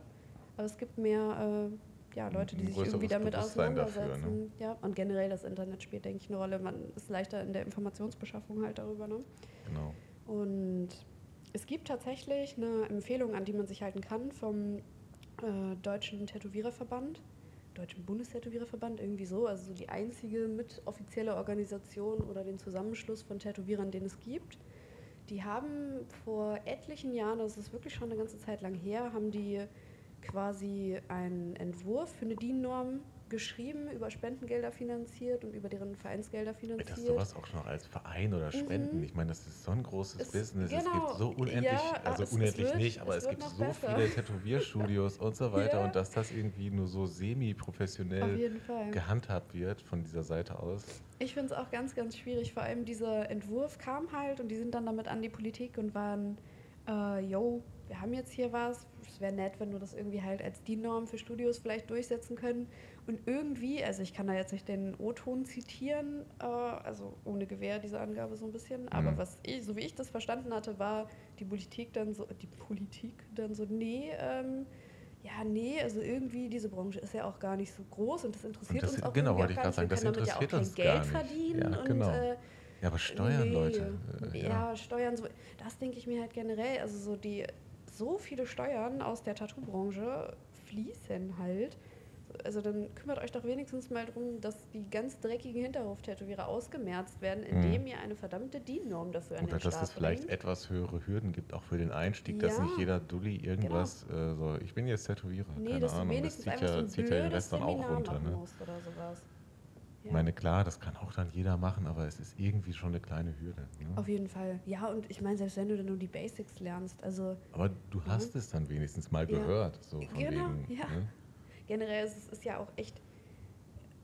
Ich sage immer so hygienetechnisch, finde ich, gibt es so, wenn man das von 1 bis 10 bewertet, ist vielleicht 6 schon der Standard, den ich Minimum erwarte. Und es ist Mhm. aber trotzdem noch Luft nach oben. Man kann so viele Dinge machen, die nicht zwangsläufig Ja, ein- einfach, nötig sind, einfach als aber die Sicherheit oder als Komfort oder sicherer sind. genau. genau, ja. Und dementsprechend, also wirklich so die, das absolute Minimum da zu machen, ist kein Hexenwerk, wenn man es einmal halbwegs gecheckt hat. Und, Klar, und es gehört dann natürlich auch irgendwann zu deinem Arbeitsablauf, einfach Ja, jeden Arbeitsauflauf. zu deinem Arbeitsauflauf gehört das dann irgendwie auch Ja. dazu, einfach, dass, dass du gewisse Sachen einfach dann, das ist automatisch. Genau, So. ja, also das, das sollte eigentlich schon drin sein, ja. Genau. Genau, dann hattet ihr euer erstes eigenes äh, Studio und das lief, Ja. lief gut. Das lief gut. Also ich, bei mir ist halt, das hat sich weiter so entwickelt, dass immer mehr Anfrage einfach reinkam. Es hat sich dann auch wirklich dann langsam so rauskristallisiert, dass es halt tatsächlich in so eine recht feminine Stilart gehen wird. Das heißt, feminin schreiben wir das jetzt mal irgendwie hier keinem Geschlecht zu, aber dass es halt sehr fein und filigran bleiben wird, dass es weil vielleicht eher Frauen anspricht. Genau, auf jeden Fall. Also das hat sich einfach so ergeben, dass ich halt tatsächlich überwiegend Frauen als Kundinnen habe. Kundinnen habe? Und dein, deine Richtung ist dann, ähm, hat sich dann als äh, Feinlein rauskristallisiert. Genau. Ich glaube auch äh, einfach auf dem, aus dem Grund der Nachfrage, weil es sonst in Hildesheim zu dem Zeitpunkt gar nicht so viele Studios gab, die das angenommen haben oder zumindest gerne angenommen haben. Und dementsprechend sind dann halt wirklich viele Mädels, die sowas wollten, einfach bei mir gelandet. Ich denke auch so ein bisschen wegen dem wegen der Atmosphäre. Also ich erinnere mich so an mein erstes Tattoo. Das war so eine richtige Klischee-Erfahrung. Mhm. Ich bin da rein mit meinen 16 Jahren, so zitternd, komplett. es ist wirklich so ein Ding, ne? Man hat Mhm. so einen Respekt vor diesen Leuten. Ja, dann steht da so ein Schrank hinterm Tresen, so komplett tätowiert bis Halsunterkante. Und du stehst ja, da du als willst also eine. Tattoo-Puppe, ne? Und äh, ja, dann bin ich da rein, komme in diesen Hinterraum, es läuft so richtig dick Metal-Musik, da sitzt Mhm. gerade so ein Typ oben ohne, lässt sich ein Tribal auf den Arm stechen, also richtig so wie, wie So in wie so einer WDR-Doku, ne? Genau, wie in der WDR-Doku. genau, Als würde sie Till Schweiger äh, Ja. ne, gedreht haben. Ja, und äh, genau, so bin ich da rein und ich war, also da war schon das erste Mal in meinem Kopf, boah, wenn ich ein Studio machen würde, wäre das anders. Und ich glaube, das ist bis heute einer der Punkte, den viele an mir oder an mir, meinem Studio, meiner Arbeit, meinem Umgang sehr zu schätzen wissen, dass es halt nicht überhaupt dieses so ein bisschen von oben herab, gerade bei Tattoo Neulingen hast du das ja, ja oft, dass irgendwie so ein bisschen von oben herab irgendwie Ja, genau, man, man guckt, wird. man guckt erstmal und genau. also aber auch dieser, dieser Schritt, ich kann das so von mir selber sagen, keine Ahnung, ich habe, wann habe ich angefangen? 2018, glaube ich. Und so dieser Schritt erstmal überhaupt in ein Studio zu gehen, das ist eine unglaubliche Überwindung. Also ja. ich weiß nicht, was ich da, wie, wie, das zustande kommt. Ich glaube, das geht dann sehr vielen Leuten so und ähm, es gibt so einen, keine Ahnung, es ist so eine Art unsichtbare Mauer vor, vor diesen Studios, sage ich ja. mal. Und bis man dann, dann mal wirklich durchgedrungen ist und sich überwin überwindet, fuck, ich gehe jetzt da rein, ich traue mich das, die Leute sehen alle ultra cool aus. Ähm, und irgendwann möchte ich auch so aussehen, aber erstmal diesen ersten Schritt zu machen, das ja. ist für viele schon eine große Überwindung. Und wenn Fall. du dann so ein, äh, sage ich mal, äh, offenes Studio will ich nicht sagen, ja, aber halt nicht, nicht dieses Hinterhof-Ding hast, sondern äh, es ist alles heller leuchtet und ja. es ist sehr, sehr clean und ähm, keine Ahnung, man fühlt man, also jetzt hier so, ich bin mit einer Kosmetikerin zusammen, wir sind hier nur Mädels. Ja. Also, na klar fühlst du dich da als Frau halt ein bisschen eingeladener, dahin zu gehen, als jetzt in ein Studio, wo dich halt so ein genau. Schrank am Tresen begrüßt, der erstmal genau. fragt, oh ja, was willst du denn hier so, ne? Also ja, genau. Gerade in der heutigen Gesellschaft ist das ja. schön, auch so eine, weiß ich nicht, so, so eine Personengruppe ist ja, ist ja viel zu groß dafür, aber äh, einfach so ein, so ein äh, Space hier zu bieten, wo man ja auch mit nicht so, weiß ich nicht, viel Selbstbewusstsein vielleicht reinkommen kann, ja, wo man sich gut Fall. aufgehoben fühlt. Ne? Ja. Gerade wenn es dann irgendwie so um privatere Stellen geht oder so. Oder auch oft, wenn irgendwie Mädels schon mal so ein bisschen schlechte Erfahrungen irgendwie in Studios gemacht haben, dann trauen die sich auch länger oft nicht irgendwo nochmal hinzugehen. Mhm. Und jo, wenn man dann hier einmal aufgetaut ist, dann geht es auf einmal wieder richtig ab generell, wenn Leute mit dem ersten da waren, also mhm. so oft habe ich Leute, die sind dann irgendwie für was Kleines hier und ja, das erste und die sind endlos aufgeregt. Und das sind dann die Leute, die ich nach diesem ersten Tattoo äh, jeden Monat mindestens einmal irgendwie sitzen habe für irgendwas. Also es geht dann immer richtig los. Also sobald diese Hürde halt einmal mhm, überwunden genau. ist, geht es richtig rund bei Ja, das ist ja mit, mit, also wenn du irgendwo mal eine sehr gute Erfahrung, eine gute Erfahrung gemacht ja. hast, dann, dann ist das danach kein Problem mehr. Ja. Ne? Ist so, so wie mit mit dem äh, Steuerding bei deinem Studio und ja. so weiter. Jetzt, zack, da schnippst du mit dem Finger und dann äh, ist das kein Problem mehr. Ja, ja. Also das ist so, ja, auf guten Erfahrungen baut man eher halt auf als auf äh, negativen. Ne? Das auf jeden Fall. Ich finde es trotzdem super interessant, dass halt gerade so die Leute, bei denen man nicht damit rechnet, dass man denen jetzt innerhalb des nächsten Jahres einen kompletten Sleeve ballert. Mhm. so, dass die halt auf einmal komplett umschwenken. Die sind so, ja, ich will so ein, zwei kleiner. Also, und dann auf einmal. Pfiuh, Würdest du sagen, dass das so, so eine Art, äh, keine Ahnung, ich meine, dass das gut für Selbstbewusstsein ist, ist ja. klar, ähm, dass da so eine Art, äh, naja, Suchteffekt ja. entsteht. Ähm, Auf jeden Fall. Hört sich, hört sich doof an, keine Ahnung. Es hört sich, wie süchtig nach Tattoos. Ja, aber, ich hasse das auch immer, wenn ähm, also, heißt, ich hasse das, aber, aber alle sind ja immer so, ja, ah, ich bin so auf Tattoo süchtig, so, ja, ich so ja, genau, hört sich, hört sich ne? komisch an. So, ja, ja, und Ach, ich weiß nicht, aber ich denke schon, dass da was dran ist. Im Endeffekt kann man ja von allen Dingen, die irgendwie Dopamin ausschütten, halt süchtig werden. Und also körperlich, kopfmäßig, ich glaube kopfmäßig halt natürlich eher. Und das ist ja nicht das Einzige daran. Es geht ja auch irgendwo so ein bisschen um Selbstdisziplin. Und so diese Erfahrung mit, ja, mit den, man, den Schmerz aushalten. Genau, man weiß, es wird wehtun, aber ich entscheide mich bewusst dazu und halte das halt trotzdem durch. Also ähm, äh, Tattoo-Creme, ja oder nein? Puh, nee, also wenn es jetzt nicht unbedingt nötig ist, würde ich sagen nein. Aber. Hat das Einfluss ja. auf das Endergebnis? Nicht direkt. Also so für Feinline kann ich es jetzt wirklich nicht empfehlen, weil es die Haut halt aufschwemmt und wirklich hm. schwieriger dann ist zu arbeiten. Für Blackwork kann ich es absolut nachvollziehen. Also ich habe selber so meine ganzen Blackouts nicht komplett hm. ohne Betäubung machen lassen, weil nee, ich bin ja nicht des Wahnsinns. Also Nee. Nein, nein. Nee, aber an sich, also wenn es nicht zwangsläufig notwendig ist und gerade jetzt so in der Richtung, in der ich mich stilmäßig bewege, ist es eigentlich wenn meistens jemand, nicht notwendig. Äh, zu dir kommt und sagt, ich möchte mein erstes Tattoo haben, aber ich möchte keine Schmerzen haben. Dann äh, hm, sagst du, okay, nee. dann lass es lieber erstmal oder. Ähm ich sag den Leuten immer, ich hatte noch nie jemanden, dem es wirklich so dolle wehgetan hat, wie er erwartet hat. Und dann sind die todesaufgeregt und ich mache dann meinen ganzen Kram. Dann fange ich an, setze die ersten Striche mhm. und ich dann so, und, wie ist es? Und die Leute sind so, ach, das war's schon, ich habe es mir viel schlimmer vorgestellt. Und ich so, ja, genau das Ja, habe ich genau. dir die ganze Zeit gesagt. Und dann sage ich immer, ja, viel schlimmer wird es jetzt auch nicht mehr. Und dann bist du schon fertig. Jetzt, genau, dann bin ich halt meistens auch schon fertig, gerade bei so kleinen Sachen. Und ich persönlich finde aber auch immer, dass alles, was unter zwei Stunden ist, kann man Mhm. gut aushalten. Alles, was über zwei Stunden hinausgeht, da wird es natürlich irgendwann dann manchmal ein bisschen ungemütlich, egal welches die Richtung. Ja, ist halt, ist halt dann, da kommt der Faktor Zeit noch dazu. Und Ja. vielleicht ist das eine Sitz- oder Liegeposition, die nicht so Auch bequem genau, ist. ja, Und ja. Generell ähm, einfach mal einen schlechten Tag mit Kreislauf oder so kann ja auch mal sein. Oder wenn man irgendwie generell angeschlagen ist, müde ist. Bei Mädels spielt die Periode eine super große Rolle, was das Schmerzempfinden angeht. das ist gut möglich. Mm, Aber, aber richtig, also das macht richtig krasse Unterschiede. Ich glaube, ich habe so die einzigen Sitzungsabbrüche, die ich jemals erlebt habe, also wo man wirklich ein Tattoo komplett geplant hat, gesagt Mhm. hat, wir ziehen es komplett durch, wo wir dann echt irgendwie nach dem Outlines schon aufgehört haben, das hatte ich immer, wenn Mädels irgendwie ihre Periode hatten. So. Also selten, dass das mal aus anderen Gründen passiert ist, sag ich Also mal. du, du bist da auf jeden Fall mehr im Thema drin als ich. Ich habe eben gesehen hier, äh, ich, ich musste ja eure wirklich wunderschöne Toilette benutzen. Da ist ja alles an Hygieneartikeln da, was man sich wünschen kann. Auch Ja, äh, ja, wenn, ne? wenn äh, Männer mal ihre Periode entwickeln, dann äh, könnt ihr hier sicherlich auf Toilette gehen und ihr findet den richtigen Hygieneartikel. ja, ich habe Ähm, äh, das höchstpersönlich eingekauft. Soll ich die Dose aufmachen? Nee, vielleicht krieg ich's. Ich krieg's hin. Okay, sie versucht gerade eine Red Bull-Dose aufzumachen mit ultralangen äh, Nägeln. Und einer Hand. Und, ich Und einer Hand, genau. Aber sie hat es geschafft. Ja, Sie hat es geschafft. Ähm, ja, äh, möchtest du noch ein bisschen was zu dem Werdegang sagen oder möchtest du direkt auf dein neues Studio äh, äh, kommen? ich glaube, so viel mehr ist da halt auch echt dann gar nicht mehr passiert. Also Ja. so werdegangstechnisch. Es hat sich immer nur weiter in dieselbe Richtung entwickelt. Es ist immer mehr Anfrage geworden. Irgendwann kommt es dann natürlich an den Punkt, wo du es ein bisschen aussortieren musst.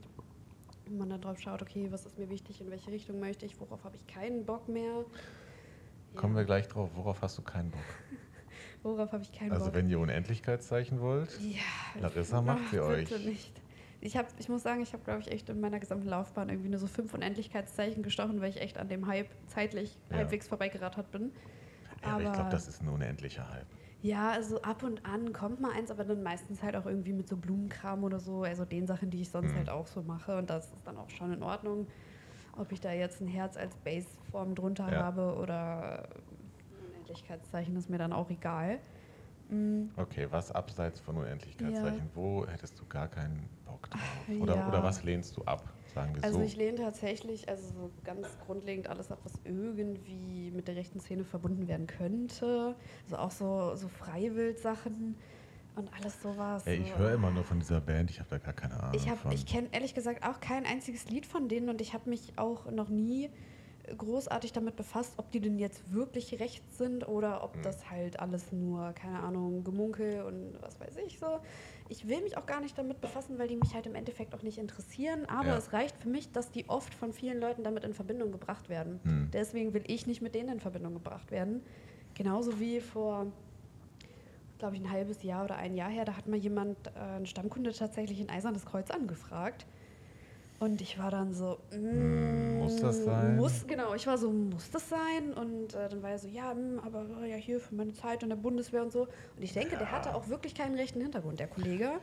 Ähm, aber ich sagte nicht so, pff, das ist mir eigentlich vollkommen egal, warum du das haben willst. Das wird mir zu stark mit der rechten Szene in Verbindung gebracht. Ich Also politische. Symbole allgemein. Ja, nee, schon eher nur rechte. Nee, okay, okay. Ähm, ja, und was, was noch? Also, ja, so extrem Fotorealismus, der sehr groß ist, ist halt gar nicht mein Ding. Oh ja. okay, da waren irgendwelche Leute im Treppenhaus. Und das musste gemeldet werden. Der Wachhund hat es Genau. weitergegeben. Ja, ähm, Fotorealismus ist gar nicht so meins. Und da sage ich auch immer, man findet so viele gute Tätowierer für Fotorealismus. Da muss ich mich nicht damit abquälen, wenn ich da gar keinen Bock drauf habe und das Ja. nicht mal so gut kann wie die anderen äh, im Landkreis, sage ich mal. Und ansonsten lehne ich, glaube ich, öfter oder am meisten eigentlich Kunden ab, die irgendwie mir nicht so viel Freiheit geben wollen. Die meisten Leute, die zu mir kommen, sind überwiegend so, yo, guck mal, ich will das hier so grob und Also du die kannst aber so ein bisschen, Stil genau, die und die das wissen, an, was ich du äh, geben so grob die Richtung vor. Genau, und sind dann so, ja, aber du kannst hier und wenn du Ideen hast, ich bin da voll offen und so. Und dann bin ich so, jo, cool, dann bin Mhm. ich dabei. Aber wenn jemand so eine ganz straighte Vorstellung hat, dann auch das Körperteil vorgibt und Ja, die, also, äh. Wenn's, gerade wenn es dann darum geht, dass ich einen Entwurf machen soll und da ist eine ganz konkrete Vorstellung, dann Mhm. nee, wenn ich einen Entwurf mache, dann will ich da ein bisschen auch machen, wie ich Bock Äh, habe. schickst so. du die Entwürfe schon vorher raus? Nee, nee, nee, nee. Das äh, habe ich mir abgewöhnt. Also ich mache das in, wenn es unbedingt sein muss, äh, dann sage ich den Leuten das und dann halt aber auch sowieso nur mit Anzahlung halt. Mhm. Aber in den meisten Fällen sage ich so, nee, ich mache das lieber mit euch zusammen, weil es geht so schnell heutzutage und es ist ja meistens nicht wirklich ein richtiges Zeichnen, sondern eher ein Zusammenbasteln Mhm. von Elementen, die halt irgendwie schon vorhanden sind. Und das mache ich lieber mit den Leuten zusammen, einfach weil man besser die Möglichkeiten ahnt, das geht schneller, die Leute. Man tauscht sich noch mal persönlicher, aus. Genau, ich habe mehr Feedback direkt beim Arbeiten, das ist für mich viel entspannter. Ich mache nicht irgendwas fertig, wo ich dann vielleicht, äh, wenn ich das dem Kunde zeige, merke, okay, wir haben hier voll aneinander vorbeigeredet Mhm. an irgendeinem Punkt. Also ich finde es viel angenehmer. Und ich habe es auch selten, dass Leute wirklich dann sagen, so ja, nee, ich möchte den schon vorher haben. Ich erkläre denen dann immer, warum ich das so mache, warum ich das gerne so habe. Und Genau, du kriegst das nicht vorher, weil du jemanden findest, der es für 50 Euro weniger und könnte 50 nämlich Prozent halt schlechter auch macht. mal passieren, ja. Ja. Ja, und sowas, also das lehne ich halt auch ganz äh, schnell ab, wenn irgendwie da jemand so groß an den Preisen rumfeilschen will. Mhm. Also ich denke, meine Preise sind recht human, die sind einfach angemessen für die Arbeit, die ich mache. Genau, es ist und- deine Arbeit. Und du genau. entscheidest, was diese Arbeit kostet. Ja, und wenn jemand anders das halt 50 Euro günstiger macht oder dir drei Wochen früher einen Termin geben kann, dann geh doch halt zu diesem Aber solche so, Kunden Ne? willst du halt dann auch Genau. nicht, ne? Ja, das ist es. Also vor allem, also ich meine, jetzt ist schön, ich bin an dem Punkt, wo ich nicht darauf angewiesen bin. Das war halt am Anfang auch nicht so, das ist klar. Klar, da nimmst du halt, was du kriegen kannst. Genau, Ne? alles, auch Sachen, auf die du halt keinen Auch, Bock auch so hast. Ne? einfach der Erfahrung wegen. Auch, ne? ja. Weil ich meine, Ja. wie, wie viel, keine Ahnung, wie oft hast du die Möglichkeit, dann eventuell jemanden das zu machen Genau. und dann nimmst du halt mit, was du kriegen kannst. Ne? Alles, auf jeden Fall, ja. Okay, also das waren die Sachen, die du nicht so, nicht so cool findest, nicht Ja. gerne machst. Was sind denn so Sachen, die du äh, jeden Tag machen könntest oder worauf du mal richtig Bock hättest, was Ach du dir wünschen würdest, was ein Kunde anfragt? Nee, also das, also so ein absolutes Wunschprojekt habe ich tatsächlich nicht. Keine Ahnung, ein konkret. Bodysuit oder weiß ich nicht was. Auch nicht Nur so mit richtig. Hm, also ich meine, das entwickelt sich halt sowieso quasi oft, wenn Leute mit dem ersten Tattoo zu mir kommen. Dann geht es weiter, dann wollen die einen Sleeve, dann geht man auf einmal so auf den Brustbereich, dann, hm, naja, jetzt ist der Bauch so leer und auch die Beine und zack, auf einmal haben die halt alles von mir. So, das ergibt sich Hast du halt das immer schon mal wieder, gemacht oder dass gibt es jemand äh, komplett alles ja. von mir hat. Quasi. Also ich habe mehrere Freundinnen, die wirklich fast alles von mir haben. Die haben, also ich habe jetzt spontan so zwei, drei Freundinnen im Kopf.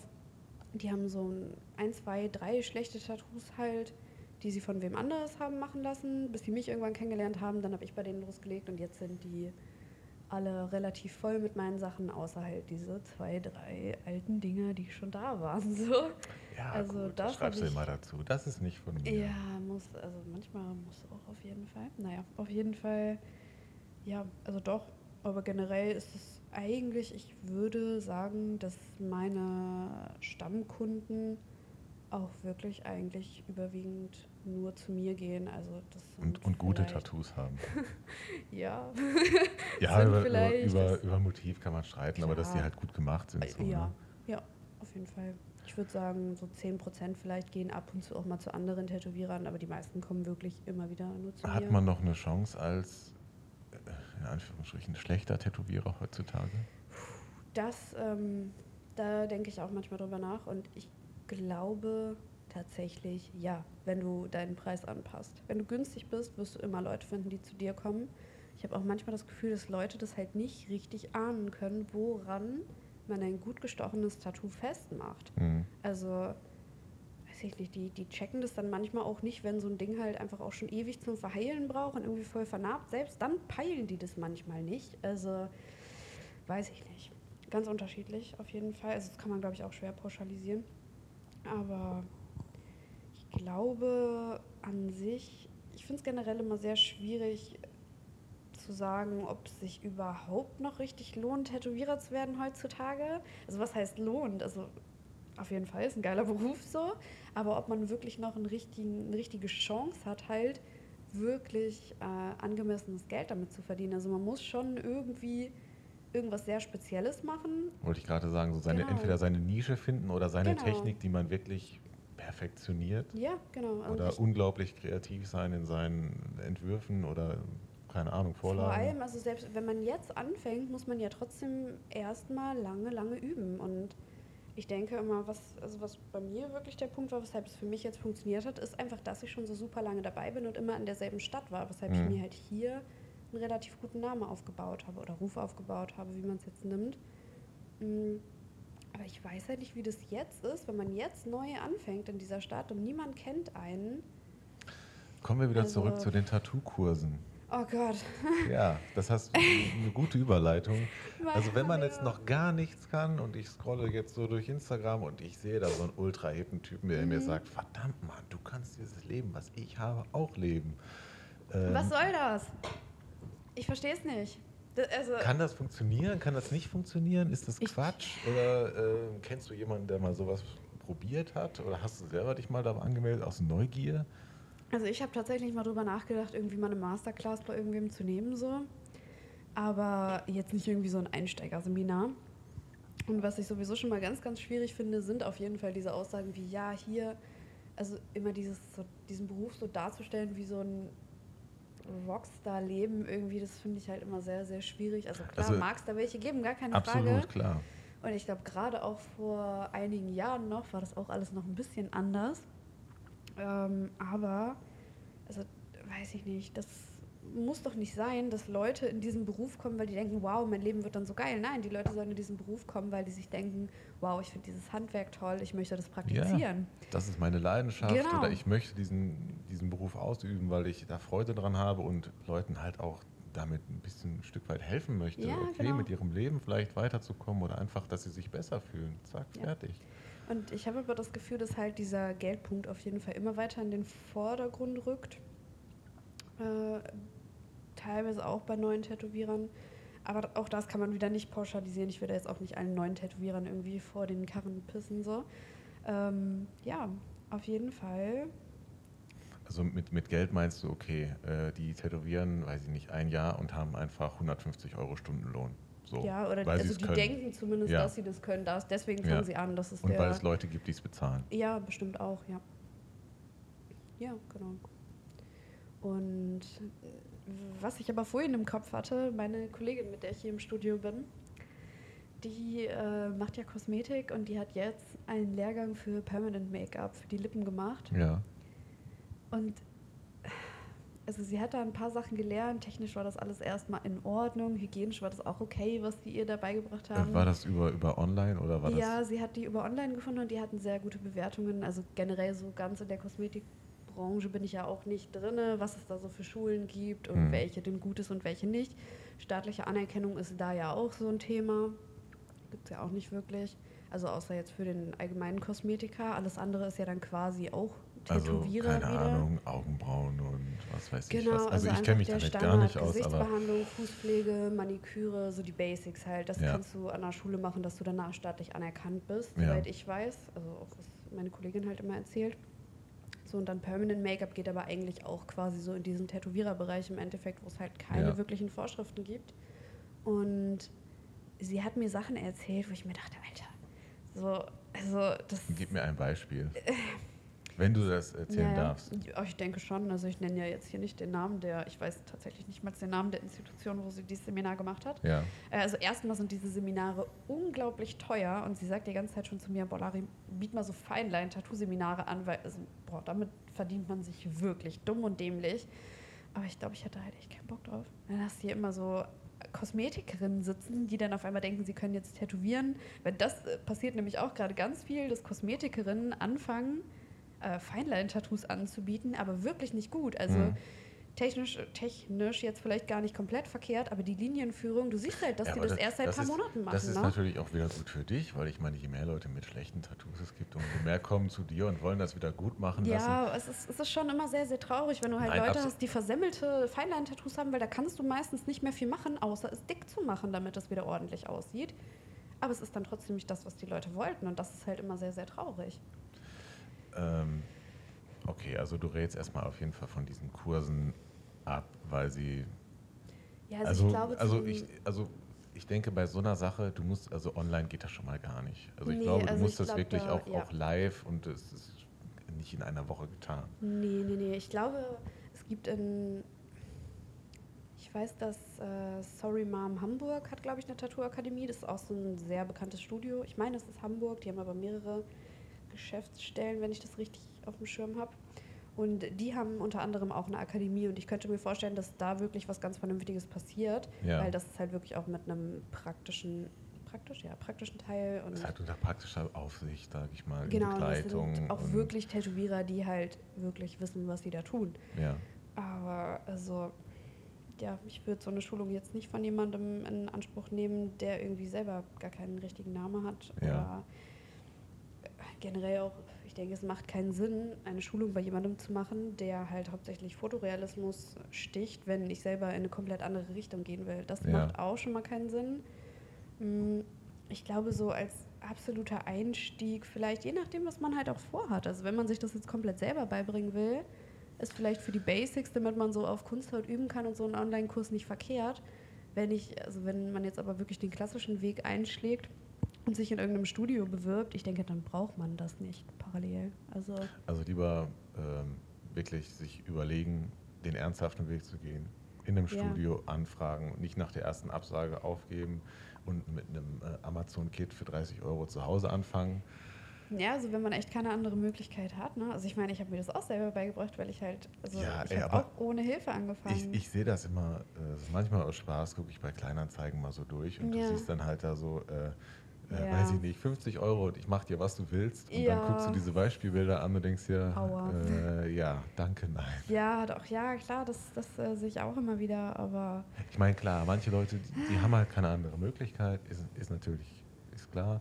Ähm, aber generell dann lieber klein anfangen, in einem Studio anfragen und vielleicht, weiß ich nicht, kann ich einfach mal gucken, wie das bei euch läuft, kann sich daraus was entwickeln. ja, ja, ein Praktikum vielleicht erstmal machen. Genau, also genau. äh, das auf jeden Fall. Und ich denke aber auch, inzwischen ist das Internet so voll mit Informationen und einfach auch Videos, die Tätowierer begleiten. Es gibt so viele ähm, YouTube-Channels, die halt wirklich renommierte Tätowierer komplett von der Vorbereitung des Tattoos bis, bis zum kompletten Ende begleiten, wo man einfach gucken kann und ein bisschen mitdenken kann. Natürlich muss man dann das wirklich ernsthaft durchziehen und nicht so, ah ja, ich habe jetzt hier ein Video geguckt und jetzt lege ich mal los. So, nee, dann tätowiert Gleich, äh, erstmal. gleich am besten auf einem echten Menschen. Genau, so nee, mach doch erstmal ein bisschen Kunsthaut, guck doch erstmal, also woran es bei mir auch ganz lange gescheitert ist, war, dass ich das mit den Vorlagen nicht richtig hinbekommen habe, dass die vernünftig gehalten haben. Ja. Das ist natürlich eine ziemliche Katastrophe dann. ja. gut, aber ich meine, das Aber dafür solche Sachen halt, so, ne? Aber äh, so, ja. so, so die Basics, ne? Genau, die Basics, genau. Das ist halt, so da äh, zögere ich auch äh, eigentlich nie, das irgendwie Leuten zu erklären, die halt nachfragen, weil ich halt jetzt auch keine Angst habe, dass sie mir in den nächsten drei Jahren irgendwie Kundschaft wegschnappen werden. Also ich glaube, an dem Punkt sollte man dann halt auch irgendwann sein, dass man einfach mal nicht äh, sein Wissen die ganze Zeit äh, Hinter geheim einer, genau, will. Also, genau.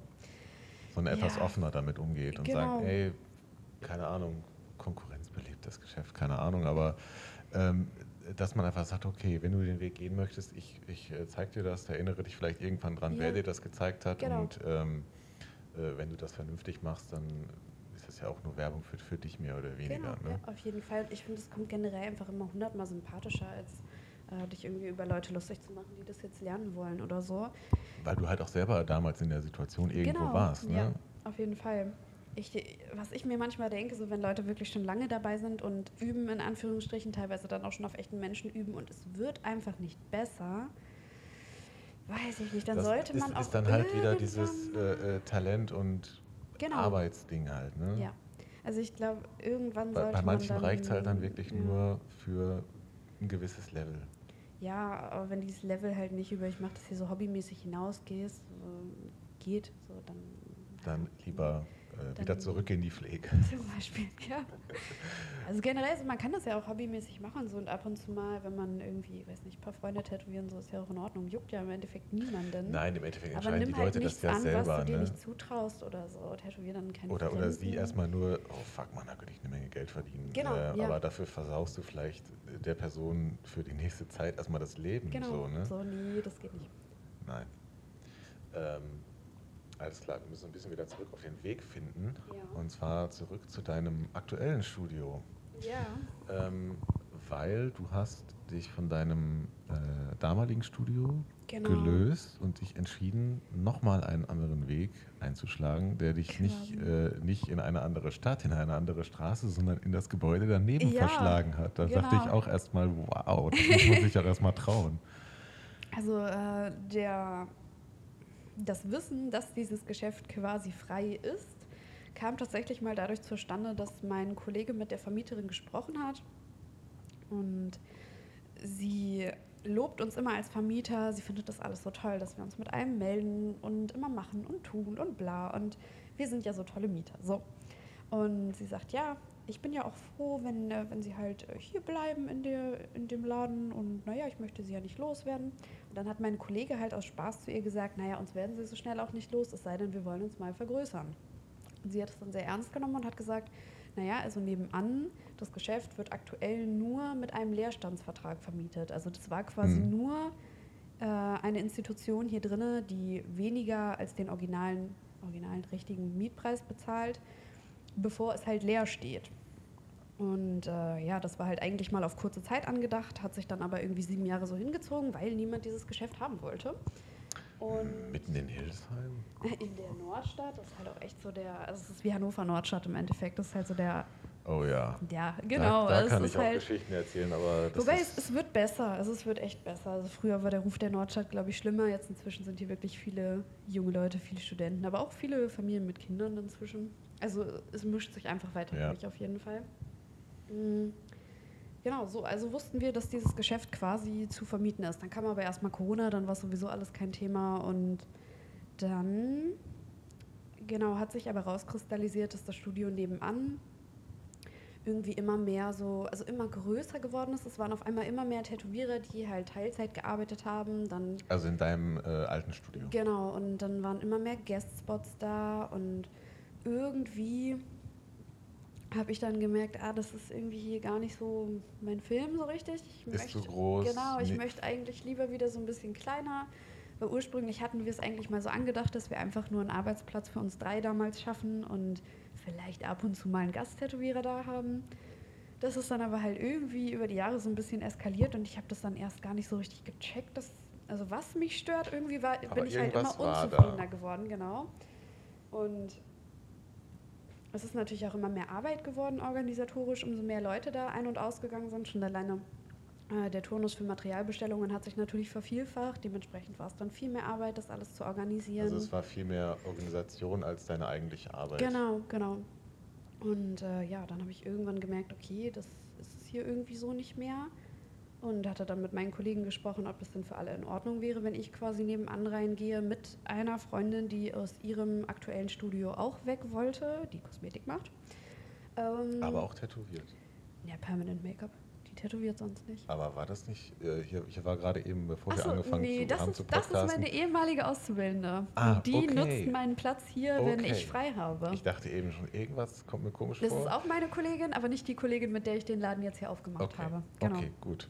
Und ähm, ja, auf jeden Fall war das dann für alle in Ordnung, weil im Endeffekt war das ja auch quasi dann wie eine Vergrößerung des Studios, weil dadurch, ich dass ich da sagen. rausgegangen bin, hatten die ja meinen Platz jetzt frei zum Vermieten, beziehungsweise äh, vermieten, Er Ist zu einfach nutzen. frei. Ist genau, er ist frei. und ich glaube, die haben da jetzt sogar zwei Arbeitsplätze draus gebastelt, weil da war ein Waschbecken drin, das haben die, glaube ich, rausgenommen jetzt, wenn ich das bist richtig gesehen habe. Genau, ja. Und ähm, ja, also jetzt sind da, glaube ich, quasi für meinen Arbeitsplatz zwei Arbeitsplätze reingekommen und dementsprechend haben die sich natürlich damit vergrößert. Also haben eigentlich alle ihr. Aber eigentlich ist es noch Ziel ein, erreicht. ein großes Studio, nur Mhm. dass es getrennte Eingänge sind. Nee, ist es eigentlich. Also könnte man jetzt sagen, aber eigentlich. Also rein ist es räumlich gesehen. Nicht. Genau, also theoretisch ist es schon.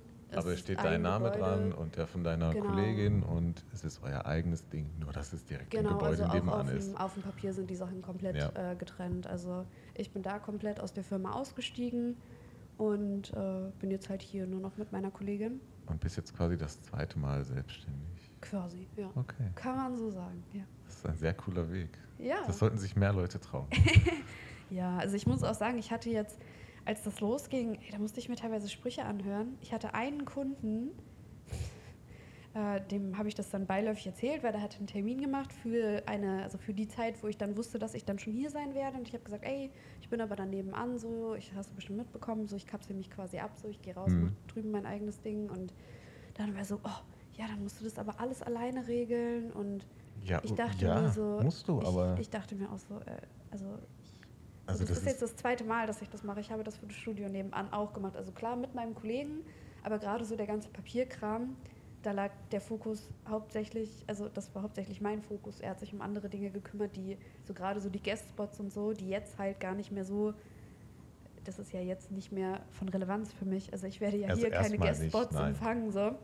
Und ja, deswegen, also dann solche Sachen, also die Leute waren immer so, boah, und bist du aufgeregt und naja, und meinst Ja, du, das klappt auch alles und seid ihr dann nicht Konkurrenz und ah, ich dachte mir die ganze Zeit so, hä, wa- so ihr, ihr, Also- ihr, ihr habt also- alle mehr Angst als ich. Nein, also, aber ich meine, also es, ist, es sieht natürlich erst erstmal, erstmal komisch aus. Also das ist, keine Ahnung, wenn, wenn, wenn man sich von einem Arbeitgeber trennt und praktisch nebenan dasselbe Unternehmen nochmal aufmacht, das sieht erstmal komisch aus. Das äh, kann man vielleicht auch den Leuten dann nicht, nicht übel nehmen, aber so diese, diese äh, Bedenken dabei, und ich meine, du bist jetzt, äh, wie alt bist du? 25. 25 ähm, und du machst ein zweites eigenes Business auf und äh, bist schon so und so lange in dem Beruf und dass man dann halt sagt, okay, hast du das auch alles bedacht und so? Ja, Ja, natürlich und- hast du das alles bedacht. im- ja, habt ihr denn genug? Ja, natürlich. Also, dass ich jetzt äh, quasi meine Location um 50 Meter verschiebe, ändert ja nichts daran, dass ich jetzt äh, die nächsten drei, vier Monate ausgebucht bin. Also, Genau, das- also würde also- das nicht funktionieren, dann würdest du ja da ja nichts nicht an den rausgehen. Anfragen So. jetzt, nee. Und also generell finde ich den Gedanke aber auch total abwegig, weil, also dann hätte man ja auch jetzt schon vorher, als wir noch alle in einem Studio waren, haben wir uns ja auch nicht gegenseitig als Konkurrenz gesehen. Weil Nein. wir halt alle genug zu tun haben einfach. Und jeder halt in seinem eigenen Bereich. Genau, so, ne? ja. Aber ich meine, glaube so, so ist das halt auch in einem Studium. Ne? Ja, auf jeden Fall. Also selbst wenn sich da irgendwie was überschnitten hat, dann war das halt so. Also man hatte auch gemeinsame Kunden halt und das ist auch immer noch, glaube ich, so, dass manche Leute, die hier sind, auch manchmal da sind. Und Also das Verhältnis ist in keinster Weise irgendwie Nee. gestört. nee, absolut nicht. Das Ja. würde ich nicht sagen. Nee. Nur, dass ihr jetzt euer eigenes Ding macht. Genau, also die können sich da halt mehr verwirklichen. Auch einrichtungstechnisch haben wir halt gemerkt, das geht alles so ein bisschen auseinander und die können da ihr Ding machen. Ich kann hier mich ausleben und habe vor allem so ein bisschen mehr Ruhe. Ich glaube, ich, ich merke einfach so, umso älter ich werde, desto mehr Ruhe will ich irgendwie in Umso meinem älter Leben. ich werde, Junge. Ja, Aber gut, aber gut. Äh, ich meine, du bist, bist vielleicht auch einfach schon für, für 25, 26? 25. 25 äh, äh, einfach weiter als äh, manch anderer mit 25. Ne? Das mag Manche sein. Also es mag auch Leute geben, die noch weiter sind, ja, aber, ich denke also, verhältnismäßig. Äh, ich meine, äh, wir kennen uns jetzt schon etwas, naja, sage ich mal, mal länger, keine Ahnung. Du weißt mehr von mir als ich über dich. Das ich weiß stimmt. heute ein bisschen mehr äh, nach, nach dieser äh, Sitzung hier, aber ähm, keine Ahnung. Es gibt Leute, die sind auf jeden Fall mit 35 noch nicht so weit, wie du äh, mit 25 bist. und äh, also auf diesen ganzen, ganzen Werdegang und dass du deinen Traum lebst, da kannst du auf jeden Fall drauf stolz sein und auf diese Sachen auch zurückgucken später und sagen, so, ich habe mich was getraut und ja, ähm, es hat funktioniert. Und selbst die Sachen, die im Moment nicht funktioniert haben, da kannst du ja sagen, ich habe es probiert oder Auf es ist mir eine Fall. Lehre und ich mache es heute anders. genau. Ja, klar. Ne? Und, und viele, die können halt nicht aus ihrem Konstrukt irgendwo raus oder trauen sich das nicht, nehmen die Möglichkeit nicht wahr und leben dann einfach auf ewig in ihren, in ihren Jobs, die sie nicht mögen, mit Kollegen, die sie nicht mögen, ähm, Ja. entwickeln sich nicht weiter, sind unglücklich und werden unglücklich sterben irgendwann. Und weiß ich nicht. Ja, Das, das- finde ich sollte nicht auf keinen Fall das Ziel für irgendwen sein.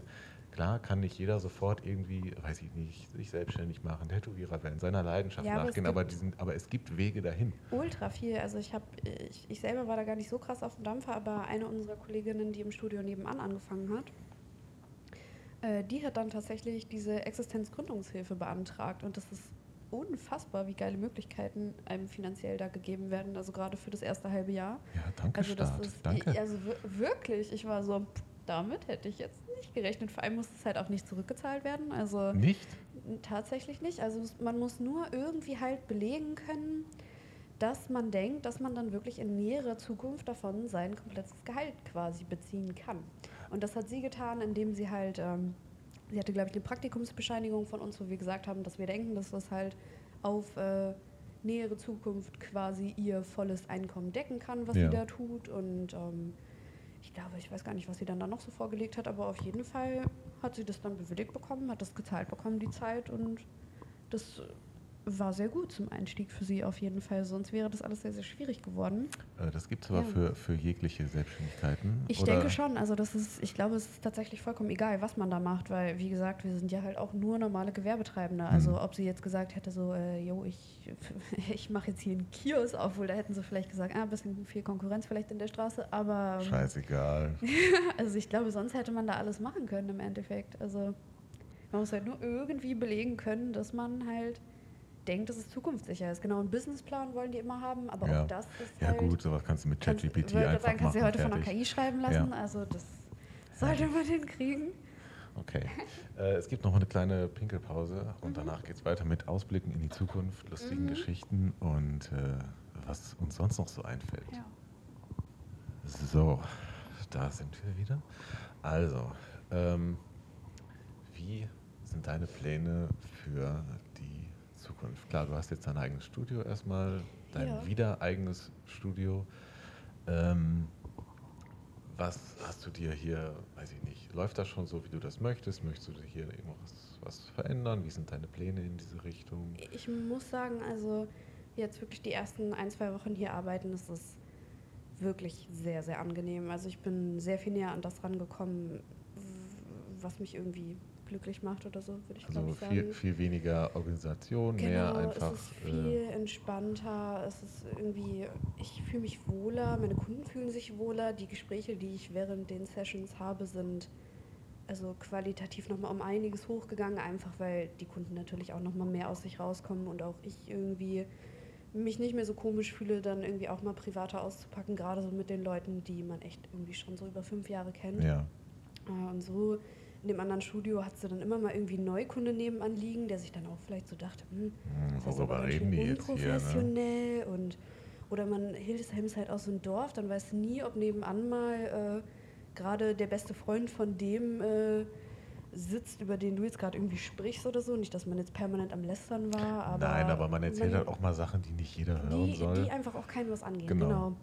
Gerade wenn man irgendwie mit Leuten dann doch auch ein freundschaftliches Verhältnis hat. Und ich muss auch sagen, das überschneidet sich doch auch ordentlich. Also ich habe wirklich viele Leute aus meinem engeren Freundeskreis auch als Kunden einfach. Und ja, das macht man dann halt auch nicht nur am Wochenende, sondern auch mal zu den regulären Zeiten. ja. Da bin ich meinen Freunden auch sehr dankbar, dass die ganz normal halt einen Termin anfragen und nicht irgendwie äh, ja, auf Vitamin B hoffen auf sämtlichen Ebenen, sondern Ich habe hier mal am Wochenende frei, Ja. bitte äh, Genau. mach mir mal den Arm schwarz. genau so halt gar nicht. Also meine Freunde, Bitte. Die respektieren auch dein ja, Wochenende. voll, genau. Und also deinen freien da, Montag. Die, die halten sich da komplett an meine Regeln für alles und sind so, ah, soll ich eine Anfrage schicken oder können wir das so? Ich so, nein, können wir so durchquatschen, machen wir einen Termin und dann Ja. passt das schon. Ja, aber nicht halt irgendwie, auch nicht irgendwie bei den Preisen jetzt oder so. Also es ist total toll. ja, also ich meine, da muss man muss nicht den Leuten das schenken, dass man vielleicht nicht den kompletten Satz nimmt. Okay, Ja, ähm, genau. aber es soll halt auch immer ein bisschen was dabei rumkommen, Genau, ich ne? weil das ist deine immer, Zeit. Ne? es ist eine Sache, wenn ich von mir aus halt einen guten Preis mache, aber wenn ich vorher schon gefragt werde, so ja, machst du dann aber irgendwie.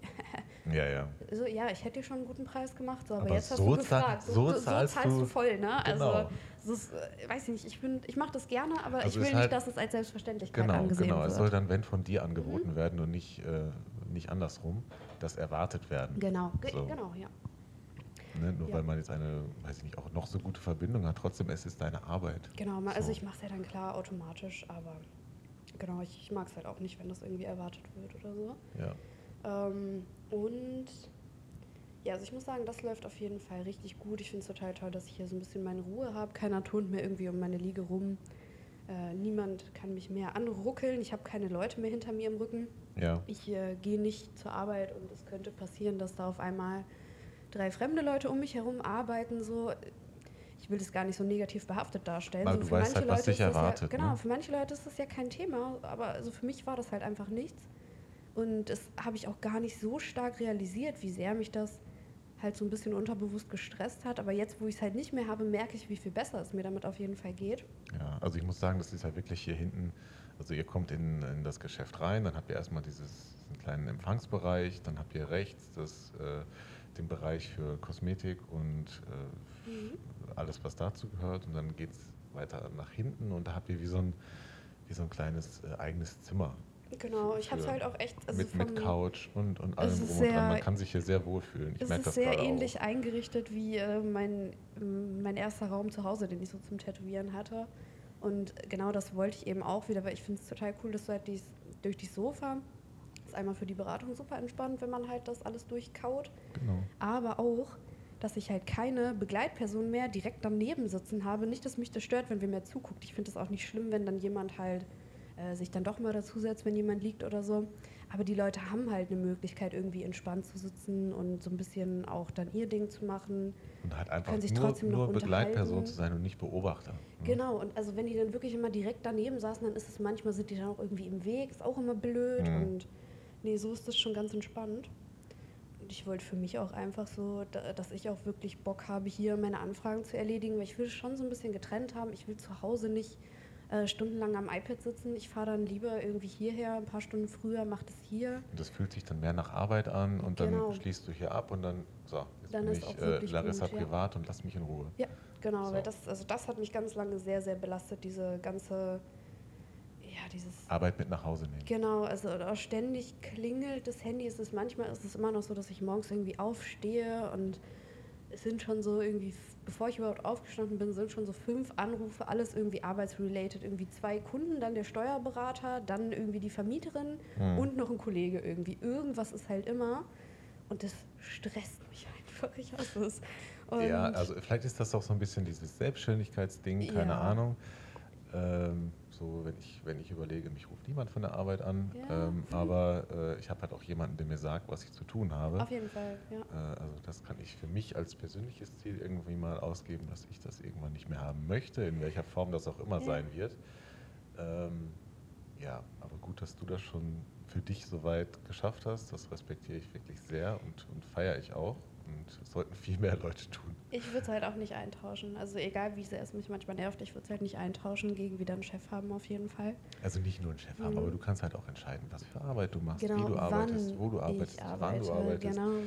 Ähm, ob Ja. du ein Stück dein Equipment mitnimmst und für drei Monate irgendwo hingehst Genau, oder, voll. oder was weiß ich. Und diese Und- Freiheit, das ist äh, bewundernswert auf jeden Fall. Ja, ich muss sagen, was mich auch, äh, was ich immer ganz, ganz toll fand, auf jeden Fall, als ich dann in der Selbstständigkeit war, ich wusste immer, boah, wenn ich jetzt mal einen Tag habe, wo mein Kopf wirklich sagt, boah, es geht heute nicht, du kannst jetzt nicht arbeiten, halt mehr so Ja, psychologisch einfach, dann war das, in der Pflege hast du dich dann krank gemeldet und du wusstest ganz genau, okay, gut, den ganzen Tag werden deine Kollegen jetzt richtig über dich abnerven, boah, Genau. schon wieder krank. Genau.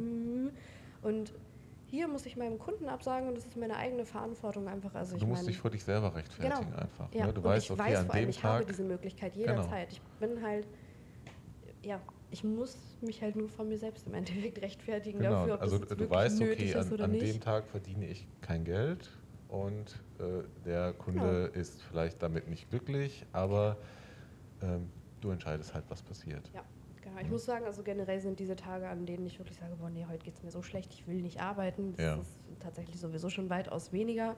Es ist natürlich auch eine ganz andere Motivation, wenn du weißt, so, Genau, und, und weil du halt was Ja. machst, was du wirklich gerne machst. Genau. Klar, man hat nicht auf jedes Projekt gleich viel Bock, Nee. aber, und- ich meine, es ist natürlich auch so ein Ding, du siehst wahrscheinlich die nächsten drei Monate, was du vielleicht jeden Tag zu tun hast. Das ist auch nicht für jeden cool, Mhm. äh, wenn dein Leben so durchgeplant ist, aber du hast halt auf die meisten Sachen wirklich Bock und du machst deinen Job gerne.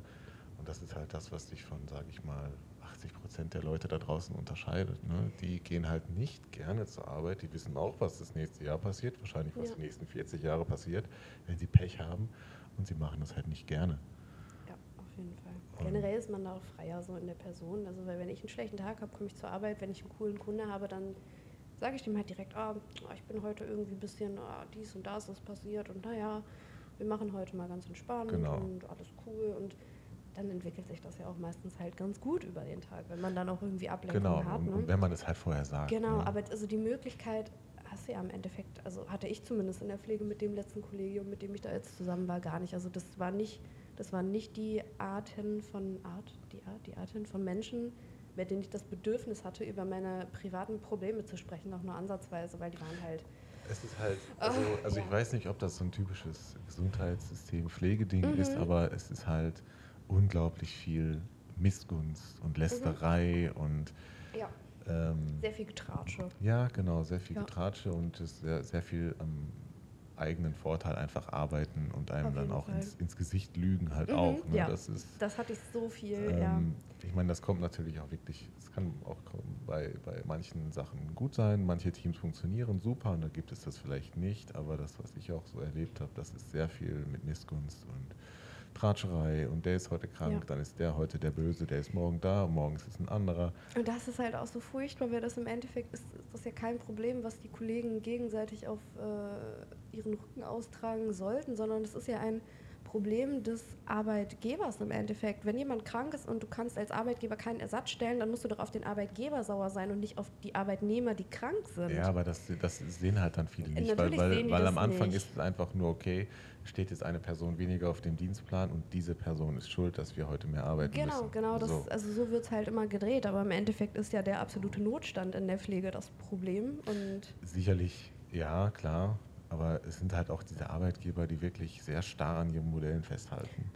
Ne, da wird sich kaum bewegt, weil es halt irgendwie funktioniert, weil sich die Leute größtenteils dann auch kaputt arbeiten. Äh, ich will deswegen jetzt nicht rumheulen, mich macht das nicht kaputt. Ähm, aber es ist ein sehr, kann ein sehr belastender Beruf sein. Auf jeden Fall. Jeder, der das mal mitgemacht hat, der wird das wahrscheinlich auch bestätigen. Und äh, deswegen strebe ich auch einen Bereich an, in dem ich mit Pflege nicht mehr so viel zu tun Mhm. habe, sondern äh, ein, zwei Ebenen vielleicht höher zu tun. Mit Papierkram. Mit, äh, genau, mit Papier und Menschen, denen ich äh, wahrscheinlich sagen muss, was sie zu tun haben. Aber ich freue mich da sehr. drauf. Ähm, genau, kommen wir so ein bisschen zur Zukunft ausblicken, Ja. weil wir ja schon fast über zwei Stunden dabei sind. Ähm, was sind deine Wünsche für die Zukunft? Möchtest du vielleicht dich irgendwohin noch weiterentwickeln, was Neues ausprobieren oder, ähm, weiß ich nicht, ein Franchise-Studio aufmachen? Keine Ahnung. Nee, also ich glaube so, also als konkret nahe Ziele in der Zukunft würde ich, glaube ich, gerne halt noch weiter an meinen Anfragensystemen arbeiten, dass das alles noch überschaubarer wird, noch übersichtlicher wird, dass meine Organisation halt sich noch mehr anpasst. Und ansonsten muss ich aber sagen, bin ich unfassbar glücklich mit den, also mit meiner Vier-Tage-Woche, dass ich halt den einen für Büro habe und äh, sonst nur vier Tage tätowiere, dass ich mein Wochenende habe, ist nach wie vor etwas, wofür ich unglaublich dankbar bin. Und ich denke, also ja klar, über eine Masterclass denke ich nochmal nach, also ob da technisch vielleicht nochmal irgendwie was gehen würde oder es gibt auch eine Masterclass von einem Tätowierer, den ich schon sehr lange verfolge, wo es eher um Marketing und Branding und Organisation geht. Die würde ich vielleicht irgendwann ganz gerne nochmal belegen. Und ansonsten plane ich schon länger halt auch in diesen deutschen Tätowiererverband einzutreten, weil ich jetzt gesehen habe, dass die auch richtig coole Seminare haben, was ich gar nicht gedacht so, hätte. So, so eine Art Ahnung. Genau, dieser, das ist dieser Verbund, der auch diese Norm entworfen hat, von der ich vorhin Ach so, erzählt genau, habe. Mhm. genau, die äh, Und- Politik nicht wollte. Genau, und das ist so der größte Zusammenschluss von Tätowierern halt. Und die haben Seminare, also jetzt gab es zum Beispiel eins äh, zu diesem neuen Farbgesetz, aber auf der Tagesordnung stand da an Themen auch äh, Preisgestaltung und äh, Stressprävention halt in dem Beruf. Und ich muss sagen, das finde ich halt unfassbar interessant, da halt mich mit jemandem mal drüber zu unterhalten, der das Ganze vielleicht schon 20 Jahre länger macht als ich. Ja, Und im Allgemeinen vielleicht irgendwie mal jemanden zu finden, der das halt schon ein bisschen länger macht als ich. Um da vielleicht nochmal ein bisschen äh, Input für Ziele zu bekommen. Genau. auf jeden Und ich Fall. denke, das. Aber es ist natürlich auch schon gut, dass du mit vielen Sachen einfach schon zufrieden bist Ja. und dass sie gut funktionieren und äh, dass du da relativ wenig Baustellen hast. Aber das hört sich ähm, ja nach einem äh, absoluten Traum an. Ja. Und das ist äh, ähm, das, worauf wir hier eigentlich hinaus wollten, dass äh, ich hier mit Larissa sitze und dass sie äh, sich was getraut hat, lange ihre, ihr, ihr Hobby verfolgt hat und das Ganze zu einer Berufung, Beruf gemacht hat und diesen Traum mittlerweile lebt. Ja. Und äh, ich wiederhole mich da ein bisschen, das sollte man viel öfter machen. Das solltet ihr viel öfter machen. Ähm, ja, und wenn euch dieses ganze Sache, dieses ganze, diese, diese ganze Sache hier gefallen hat, dann ähm, hört gerne weiter den Podcast. Lasst euch von Larissa tätowieren. Ich äh, verlinke äh, Larissa auf all meinen Profilen, die ich habe. Und äh, es gibt einen Link zu ihrem Instagram-Profil äh, unter dieser Folge. und äh, intimere Geschichten und so weiter, Inside Stories gibt es von mir bei Patreon. Kommt dort gerne hin. Äh, Larissa ist auch schon da. Kommt auf Patreon. äh, Link ist auch in der Beschreibung. Und äh, ja, ich würde sagen, wir hören uns das nächste Mal.